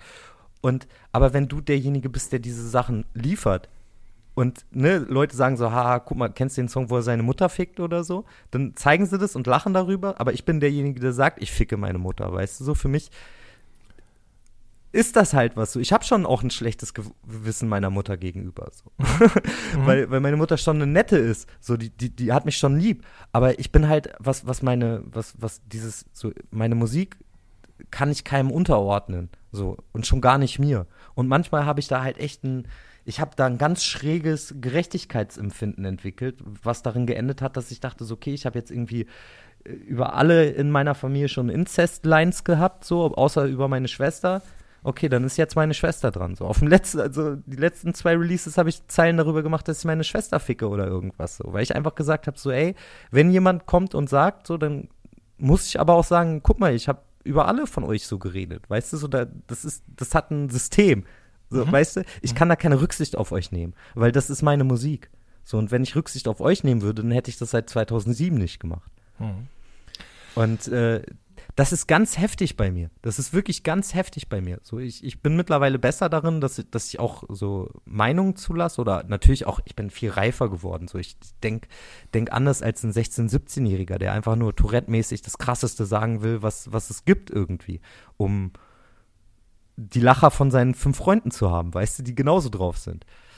Und irgendwann kommt ja der Crash so, dann kommt die Aus, was, was, was die Außenwelt davon hält und du denkst so, wow, Alter, das habe ich gar nicht damit gemeint, weißt du? Mhm. Aber ich bin ja, ich bin wirklich froh, dass ich so diese ganz dollen Ausgleisungen und diese ganz dollen Sachen, wo ich sage so, boah, das ist schon echt heftig. Ich bin froh, dass das nicht auf Spotify und so weiter und so fort ist, dass das alles auch einfach nicht mehr unbedingt verfügbar ist. Es ist natürlich schade, aber es ist auch, ne? Aber äh, ich bin auch so, ich so, ist schon gut, dass meine so richtig dollen, wilden Jahre auch jetzt einfach nicht mehr vertrieben werden. So, das, mhm. du kannst es nachhören. Ich finde auch alles, ich finde so bis auf irgendwie ein Album oder so, äh, finde ich eigentlich auch alles immer noch geil und kann das mhm. mit, mit so, mit so, mit diesem, ich kann das mit Liebe hören, lache immer noch so, weil ich immer noch einen beschissenen Humor habe. Aber äh, natürlich würde ich manche Sachen einfach nicht mehr rappen. Und das finde ich auch wichtig. So, mhm. Es ist einfach wichtig, dass du dich damit auseinandersetzt. Wenn du, wenn du gerade so diese, diese, diese dolle Musik machst, musst du dich auch irgendwie damit auseinandersetzen. Ja, was geht, was geht nicht. So, weil ich will auch nicht, ich bin, ich will nicht hängen geblieben sein. Das ist der Punkt. Ich will nicht hängen geblieben sein. Ich will keiner von den Leuten sein, die dann sagen, Gender, gendern, das mache ich nicht. Das ist doch scheiße und so. Ne? Sondern ja. ich versuche schon den Leuten zu zeigen, so, ich weiß schon, dass es richtig geht, aber ich bin halt ein Idiot und deswegen mache ich trotzdem was Frecheres daraus. Weißt du so? Mhm. Ich, ich zeige euch, dass ich weiß, dass es Transgender-Person heißt, aber sag dann trotzdem irgendwas richtig Dolles damit, so in Verbindung. So. Und das macht es ja aus, wenn ich sage, ich bin genderneutral, doch ist der Ständer erst da, stecke ich ihn vielleicht auch meiner Schwester in den Arsch. Shit can happen, wie es ein Engländer sagt. Das sind einfach nur so, das ist ja dummer Humor einfach. So, jetzt, jetzt gerade ist das halt nicht mehr so mein, mein Ding, weil ich einfach keinen Kopf mehr dat, dafür hatte. So, ich hatte keinen kein Platz mehr für lustige Musik oder für, für krasse Musik machen, sondern ich musste mich irgendwie mit mir selber auseinandersetzen. Und das hat, hat das, das, das hat irgendwie alles verändert, so mhm. für mich gerade. Das wäre nämlich jetzt auch die Frage gewesen, weil wenn man sich mit deiner Musik auseinandersetzt, vor allen Dingen über die Jahre, dann merkt man schon auch, was das, was du gerade gesagt hast, ne? Es geht so um geht in verschiedene Extreme hinein und aber gerade auf der neuen Platte habe ich das Gefühl halt sehr zu dir irgendwie und es ist weniger Mhm. Platz für Humor. Es ist schon oft sehr, Es ist sehr ehrlich. Es ist an sich eigentlich gar kein Humoralbum mehr. Ja. Ich habe ich hab auf dem Album, es geht nur um mich und es befasse mich auch nur mit Sachen, die, die äh, mich umgeben. Ich habe ein paar Songs, die halt künstlerisch einfach irgendwie das Thema behandeln und nicht unbedingt irgendwie aus der Ich-Perspektive und direkt so, Mhm. wie es zum Beispiel sowas wie Wachsein oder Rote Augen oder Schlechtes Ja. Essen, abgesägte Schrotflinte.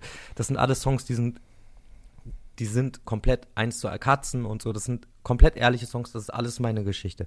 Aber sowas wie Schockschwere Not oder so ist zum Beispiel ein Song, da setze ich mich ein bisschen mit meinem schlechten Gewissen meiner Mutter gegenüber auseinander, aber so auf meine Art und Weise. Weißt du, da geht es darum, so ich denke mir so, Mann, ich verursache halt irgendwie so viel Trauer oder habe so viel schlechte, schlechte Energie im Leben meiner Eltern irgendwie auch hervorgerufen durch schweres Kind sein und schwerer Jugendlicher sein, sehr extrem sein und natürlich dann auch so Sachen wie äh, ne, irgendwie auf Albenlänge erzählen, dass man irgendwen in der Familie fickt oder so. Das sind ja alles Sachen so, das, das ist nicht unbedingt das, was man sich von seinem Kind wünscht, vielleicht. Und äh, ja, das habe ich zum Beispiel auch in einem Song verarbeitet, da, wo es darum geht, dass, dass quasi meine Mutter von, von ihrem Vater vergewaltigt wird und dann schwanger ist und dann so. Es ist schon sehr künstlerisch, sehr weit geholt. aber auch witzig, oder nicht witzig, aber stellenweise interessant. Aber ja, es geht, es geht eigentlich nur um mich und um, um diese Sachen. Manchmal ist es ein bisschen halt in einem Geschichten oder in einem dollen Songkontext. Das sind dann aber meistens auch die Songs, die, die in der zweiten von drei Sessions entstanden sind. Weil ich habe die erste Session gehabt, da habe ich äh, viel Persönliches gemacht, dann war ich so ein bisschen so, oh, ich würde schon gerne auch irgendwie, dann ging es mir kurze Zeit so ein bisschen besser und dann konnte ich wieder so ein bisschen thematischer denken und in, in der zweiten Session haben wir dann sowas wie stehen geblieben und äh, du willst mit mir gehen und so gemacht, die nicht unbedingt mit mir zu tun haben aber trotzdem da sind. Und in der dritten haben wir dann halt, das war ja wirklich nur Therapie, Aufarbeitung der, der vorhergehenden vier Wochen irgendwie, die wir da gemacht haben dann im Februar. Mhm. Das war ja wirklich nur noch so, ja, Aufarbeitung. Dementsprechend nehme ich jetzt mal an, auch ein ganz anderes Schreiben oder Musik machen, oder? Als in den Jahren auf den Alben davor, weil da es eben nicht immer um den nächsten Gag ging, sondern eigentlich ja eher um Erkenntnisgewinn oder irgendwie Therapie, hast du es Mhm. gerade selber genannt. Also ich habe das schon vorher ja auch immer gemacht und habe auch vorher auch schon sehr persönliche Songs gemacht, Klar. wo ich vorher dachte so, hm, bringe ich das raus oder nicht, weil irgendwie ich habe diesen Blutlinien-Song, wo ich sehr viel über meine Familienverhältnisse Mhm, spreche, mhm. die ich selber nicht so verstehe, weil ich weiß nicht, du als deutscher Mann kennst das wahrscheinlich auch. Man hat nicht unbedingt so das engste Verhältnis zu seinen Eltern, hat eigentlich auch nicht so eine richtige Vorstellung davon, wer sind seine Eltern denn wirklich Mhm. in der Gänze als Person, was Mhm. hängt an denen dran und so. Und das habe ich zum Beispiel irgendwie 2011 mal für mich aufgearbeitet und habe es dann auch rausgebracht, weil ich dachte, hm, ich glaube, das ist schon wichtig und der, der Song ist schon super stark und ich finde ihn auch gut, aber ich hatte schon ein ungutes Gefühl damit, erstmal ihn rauszubringen, weil ich habe mich nicht getraut, den meinen Eltern zu zeigen, zum Beispiel. Oder meiner Schwester, über die ich rede und so. Und äh, ja, das, das dementsprechend, es ist diesmal hat sich das Schreiben so dolle verändert, weil äh, ich habe auch eine EP gemacht in der Zeit zwischen dem Hassmaske-Album und dem Ding, äh, dem Album jetzt, Mhm. habe ich eine EP gemacht, wo ich quasi auch mich nur mit, mit mir und meiner Lebenssituation auseinandergesetzt habe. Das habe ich aber nur für mich gemacht, weil einfach ich habe das seit, wenn ich Songs schreiben hilft dir Sachen zu ordnen, auf den Punkt zu bringen und irgendwie festzulegen. Und manchmal hilft es dir auch Sachen auszusprechen. Ich hatte äh, und habe das viel eher so für mich gefunden einfach auch und hatte auch wie gesagt andere Einflüsse. Amy war ein Rieseneinfluss für mich, weil ich äh, als ich Back to Black äh, gehört habe und mich da so ein bisschen rein, rein vertieft habe, ähm, es gibt auf Genius so Nations, die du dazu durchlesen kannst, halt von ihrem Ex-Manager oder von Leuten, die halt in der Zeit dabei waren. Und so diese kurzen Texte, die sie ja geschrieben haben, sagen ihr ganzes Leben aus, so in dieser Zeit. Und das ist so krass, wie schonungslos sie mit dem allen ist. Und Mhm. das war für mich irgendwie so ein, so ein, so ein Moment, dass ich gedacht habe, so ja, das ist es eigentlich. Weil so ich will, ich will gar nicht mehr lange um den heißen Brei rumreden. Ich will nicht irgendwie die nächste catchy Songidee oder den nächsten frechen Joke gerade finden, sondern ich versuche irgendwie nur das, was, was mich gerade umgibt, so gut wie es geht auf den Punkt zu bringen, damit ich selber damit es mich selber weiterbringt. Weil ich zu der Zeit irgendwie gerade eine Therapie, in der Zeit, wo es mir ein bisschen besser ging, ich hatte einen Therapieplatz, auf den ich gewartet habe. Dann ging es mir eine Zeit lang besser und dann habe ich den abgesagt, als, als es quasi gepasst hätte. Und dann hatte ich halt auch in dieser zweiten Lockdown-Zeit auch hier keinen zum Reden, sondern nur die Katzen. Und äh, dementsprechend brauchte ich das irgendwie für mich. Und äh, bei der Platte war es jetzt das erste Mal, ich habe das ja mit Ika gemacht, mhm. mit Maximilian Icarus aus Hannover. Und vorher war es so, wir haben ein Jahr lang quasi ein Album gemacht oder ich habe meine Soloalben zu Hause aufgenommen und nach einem Jahr hast du dich getroffen und hast den Mix gemacht. Dementsprechend habe ich ein Jahr lang immer so meine Vorstellung von einem Album im Kopf gehabt. Und das ist einfach saumäßig aus, auslaugend, weißt du? Voll. Weil du hast ein Jahr lang irgendwie eine Vision im Kopf und wenn du es Leuten zeigst, dann wissen sie noch gar nicht, wie es am Ende klingt, aber sind schon so, kommen mit einer Meinung, wo du denkst so, ja, ja, aber wartet mal ab.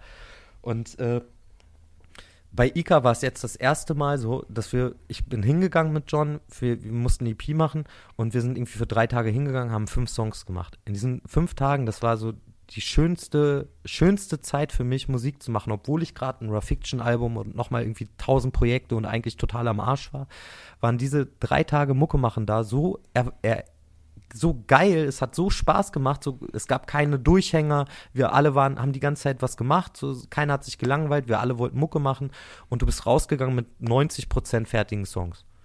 Mhm. Und da war ich so krass, Alter, so will ich ein Soloalbum machen. Und dadurch, dass Ika da war, der, der auch als Produzent oder auch als ausführender Produzent und selber halt auch Sachen umsetzen konnte, war es ein viel schnelleres Arbeiten und du bist rausgegangen und ich lag jede, jede Nacht, wo, wir waren zehn Tage im Studio für das Album und ich lag jede Nacht zu Hause, hab's gehört und dachte mir so, what the fuck, Alter, das sind meine Songs. Hm. Krass. Und das, das war, das war auch etwas, was mir so, so echt in super schweren Zeiten geholfen hat, weil ich immer war so, so, okay, es fühlt sich jetzt richtig beschissen an und du siehst gerade gar keinen Ausweg und so, aber du arbeitest an einer, an einer Lösung für deine Probleme. Und zwar, dass du irgendwie das Beste draus machst, und zwar Musik und irgendwie dann kommt das raus. Und ich selber hatte das Gefühl oder habe das Gefühl, dass das Album auch wirklich was Besonderes ist und auch gut ist. Und dementsprechend bin ich so, das wird schon laufen irgendwie. Also, ne, so, wir haben super viele Alben, der Berg wird jetzt nicht unbedingt kleiner. Also von daher so raus damit. Mhm. Das ist, das ist wie ich bin das ist, wie ich nach 32 Jahren war und wozu ich geworden bin. Ich habe versucht, irgendwie rauszufinden, äh, ne, so ich habe versucht, mich zu erklären. Egal, ob es warum schrei ich die ganze Zeit oder so, ich halte mich für den dümmsten Menschen der Welt, weil ich mich wie ein Idiot verhalte oder so bis zu schlechte Gefühl Ex-Partnern, Ex- oder Mutter oder was weiß ich gegenüber. So, es ist halt alles so. Und egal, ob ich da jetzt dann von Panikattacken beim Sex rede oder ob ich davon rede, dass ich einfach nur noch denke, so, ich bin der letzte Dreck. Das ist alles das, wie es mir ging, so. Und hm. das habe ich versucht auf den Punkt zu bringen. Und irgendwo hat sich dann auch noch so ein bisschen gereimt. Und ich hat, hatte das große Glück, dass Ika dabei war, mit dem ich mich wirklich sehr wohl gefühlt habe, das auch umzusetzen, weil ich bin zu der Zeit auch wirklich ein, ein, ein, krasses emotionales Loch für jeden in meinem Umfeld gewesen. Ich war bei Videodrehs oder bei irgendwie Antifuchs habe ich bei so einem Streaming-Konzert was gemacht. Ich komme mhm. da von der Bühne und habe einen Heulkrampf für 20 Minuten. Ich bin bei Zombies auf dem Videodrehwert in den, in den Leichensack gesteckt so und dann bist du da und Blut auf deinem Gesicht und du denkst so, Scheiße, Alter, du hast in den letzten Monaten so viel darüber nachgedacht, jetzt bist du hier in der Situation, weißt du? Und dann so, und Heulkrämpfe und emotional sich nicht mehr im Griff haben und alles und so. Und es war alles so doll, dass ich halt irgendwie so das Einzige, was ich noch hatte, war Musik. Und äh, da war ich echt froh, dass ich das mit Ika machen konnte, weil es war kein ja. schöner Anblick mit mir im Studio, sondern ich habe da echt viel geheult, viel so, war nicht unbedingt angenehm. So, mhm. aber mit Ika hat es geklappt und der, der hat das halt auch er macht das ja auch hauptberuflich und Ika ist für mich auch ein unglaublich guter, guter Mixing-Engineer, ein guter Künstler. Ist, wenn ich eine Frage habe, alleine so, hey, der Flow vom ersten Part, soll ich den im zweiten auch durchziehen? Er sagt, ja, das ist geil. Und ich sage, cool. So, mhm. alleine sowas. Oder er hat mein Wort oder irgendwas. Wir arbeiten so gut zusammen, ich will mit keinem anderen mehr arbeiten. Weil es wirklich, ich, ich bin auch jetzt viel ruhiger. Ich mache zu Hause keine Mucke mehr sondern bin halt so, nee, wenn ich ins Studio gehe, dann mache ich es mit Ika und dann wird es zehnmal besser, als wenn ich mich jetzt hier die ganze Zeit hinsetze. Hm. Und ich kann das erste Mal mal so Feierabend machen und gucken so, ah, ich habe jetzt gerade nichts zu tun, ich kann Playstation spielen. Mhm. Geht's dir jetzt besser, wo das alles fertig ist, wo das nach und nach rauskommt? Mm, ja, ich bin froh, dass ich es jetzt hören kann und es sind jetzt gerade Songs und es ist nicht mehr mein Leben, weil ich, ich konnte mit dem Album quasi im Februar, ich habe am 2. Februar oder nee, am 6. 6. Februar, glaube ich, habe ich das Album fertig gemacht. So dass es wirklich fertig war von meiner Textseite aus. Ich habe alle Songs fertig gemacht mhm. und war dann war dann so, okay, ich habe wirklich alles da reingesteckt. So, so, das bin ich. Und ich war wirklich so, ich so, okay, wenn ich jetzt sterbe oder wenn, ne, wenn jetzt irgendwas passiert, dann ist es wirklich so der Moment, wo ich sage, so, ich habe ich hab mich halt jetzt nochmal erklärt und keine Ahnung, so. Eigentlich ist es, so, ich habe selber ein ungutes Gefühl manchmal damit, weil ich mir denke, so ist schon doll auch, so, ne? Aber was soll ich tun? So im Endeffekt, Flucht nach vorne ist jetzt gerade der einzige Weg, den ich noch so, so machen konnte. Und das mache ich jetzt. Mhm. Mhm. Und auch, ich weiß nicht, ich habe dir auch das rote Augen-Video geschickt und mhm. äh, das war zum Beispiel auch eine Sache, die, die für mich super wichtig war, weil es mich, weil's mich dazu gebracht hat, auch nochmal ähm, mich, mich diesen Sachen zu, zu stellen und das nochmal zu durchleben und dem den Platz zu gehen, geben nochmal auch emotional auch, das nochmal alles durchzumachen und auszudrücken, so wie es sich angefühlt hat ähm, damit du rausgehen kannst und quasi, du hast deinen Moment dafür gehabt, weißt du, so ich, ich habe mir den Moment wirklich gegeben. Wenn ich heulen wollte oder musste, dann, dann war das so, so. Und es ist diesmal viel mehr so, dass ich keine Konzepte hatte, sondern einfach nur geguckt habe, so, ja, wie bin ich denn? So als zum schlechte, zu schlechtes Essen kommt zum Beispiel ein Video. Das war, ich, ich hatte drei, vier Wochen, hatte ich ja alle Spiegel umgedreht, ich hatte keinen Kontakt nach außen. Ich habe so, Nils musste, musste alle zwei Tage kommen und gucken, ob ich noch lebe und so. Und äh, das schlechte Essen-Video ist zum Beispiel wie genau dieser Moment, wo ich nach drei Wochen wirklich so den Bezug zu sich selbst verlieren und sich selber nicht mehr sehen und ertragen können und so wie ich danach wieder aufstehe und so gefühlt so, okay, die Spiegel wieder umdrehe und so. Und da ist Hauke zu mir gekommen und hat das quasi gefilmt, so, weil ich mich zu dem Zeitpunkt dann wieder so, weißt du, okay, ich glaube, so begleite das, einfach damit ich diesen Moment so für mich habe und auch, dass ich es nutzen kann.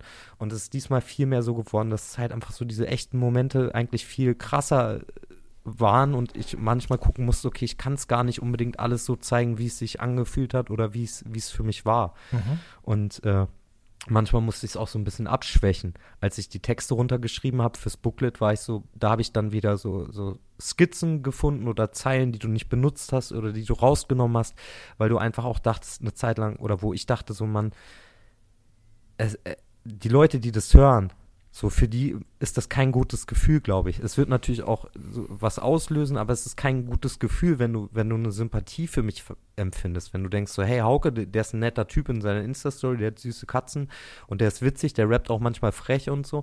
Aber wenn du dann das Album hörst und irgendwie mit, mithörst, wie, wie es mir ging in der Zeit von, von irgendwie oder 2020, 21 Anfang, dann ist das kein gutes Gefühl. Das wird dir einfach nur denken, so, scheiße, der arme Alter.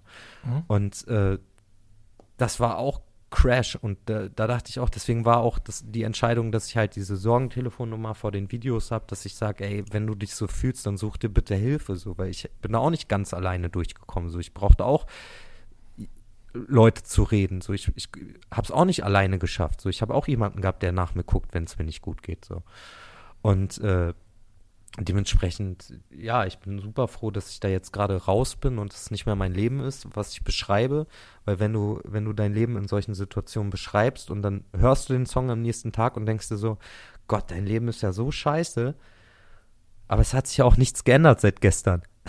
Mhm. und du mhm. bist die ganze Zeit in diesem, und wenn Musik das ist, wovon du lebst und wie du bist, dann umgibt dich das alles nur noch so. Du bist die ganze Zeit so, Alter, ich lebe in diesem Sumpf, in dieser Scheiße und alles, was positiv, was ich Positives draus machen kann, ist, dass ich gerade darüber rede, wie scheiße es sich für mich anfühlt. Und äh, dann hörst du es wieder und bist wieder so scheiße, Mann, Alter. So, also dieses Bewusstsein davon, wie groß die Scheiße ist, in der man steckt, ist halt ununterbrochen vorhanden. So.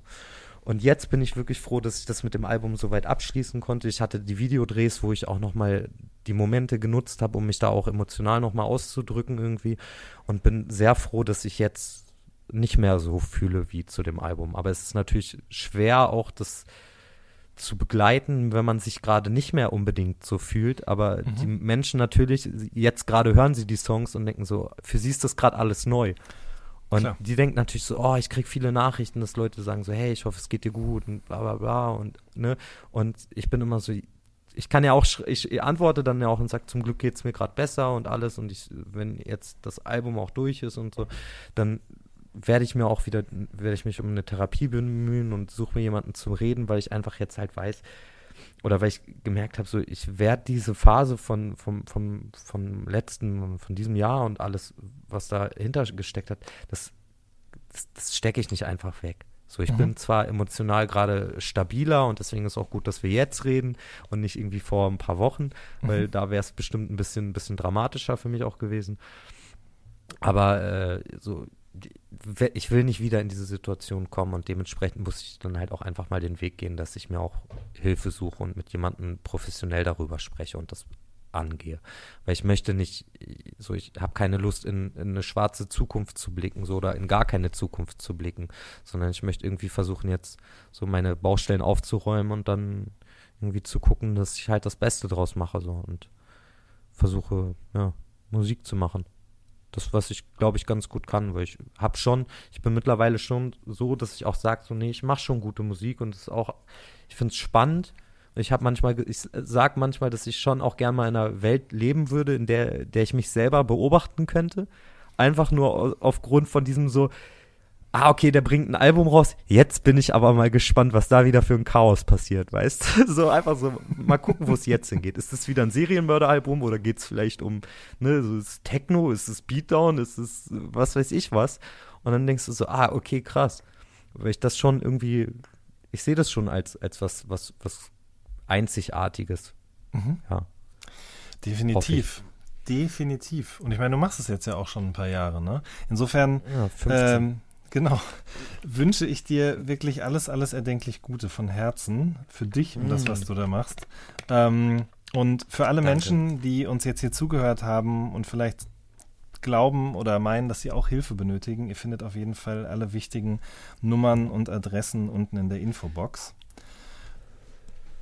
Und ist, mir, ist mir zum Beispiel auch eine wichtige, Entschuldigung, dass ich kurz Ja. reingrätsche, aber ich, ich habe mir halt auch überlegt, dass ich mit dem Album, ich will halt von den, ich habe ja zwei Bundles quasi, jetzt müssen wir mal kurz über, über Bundles reden.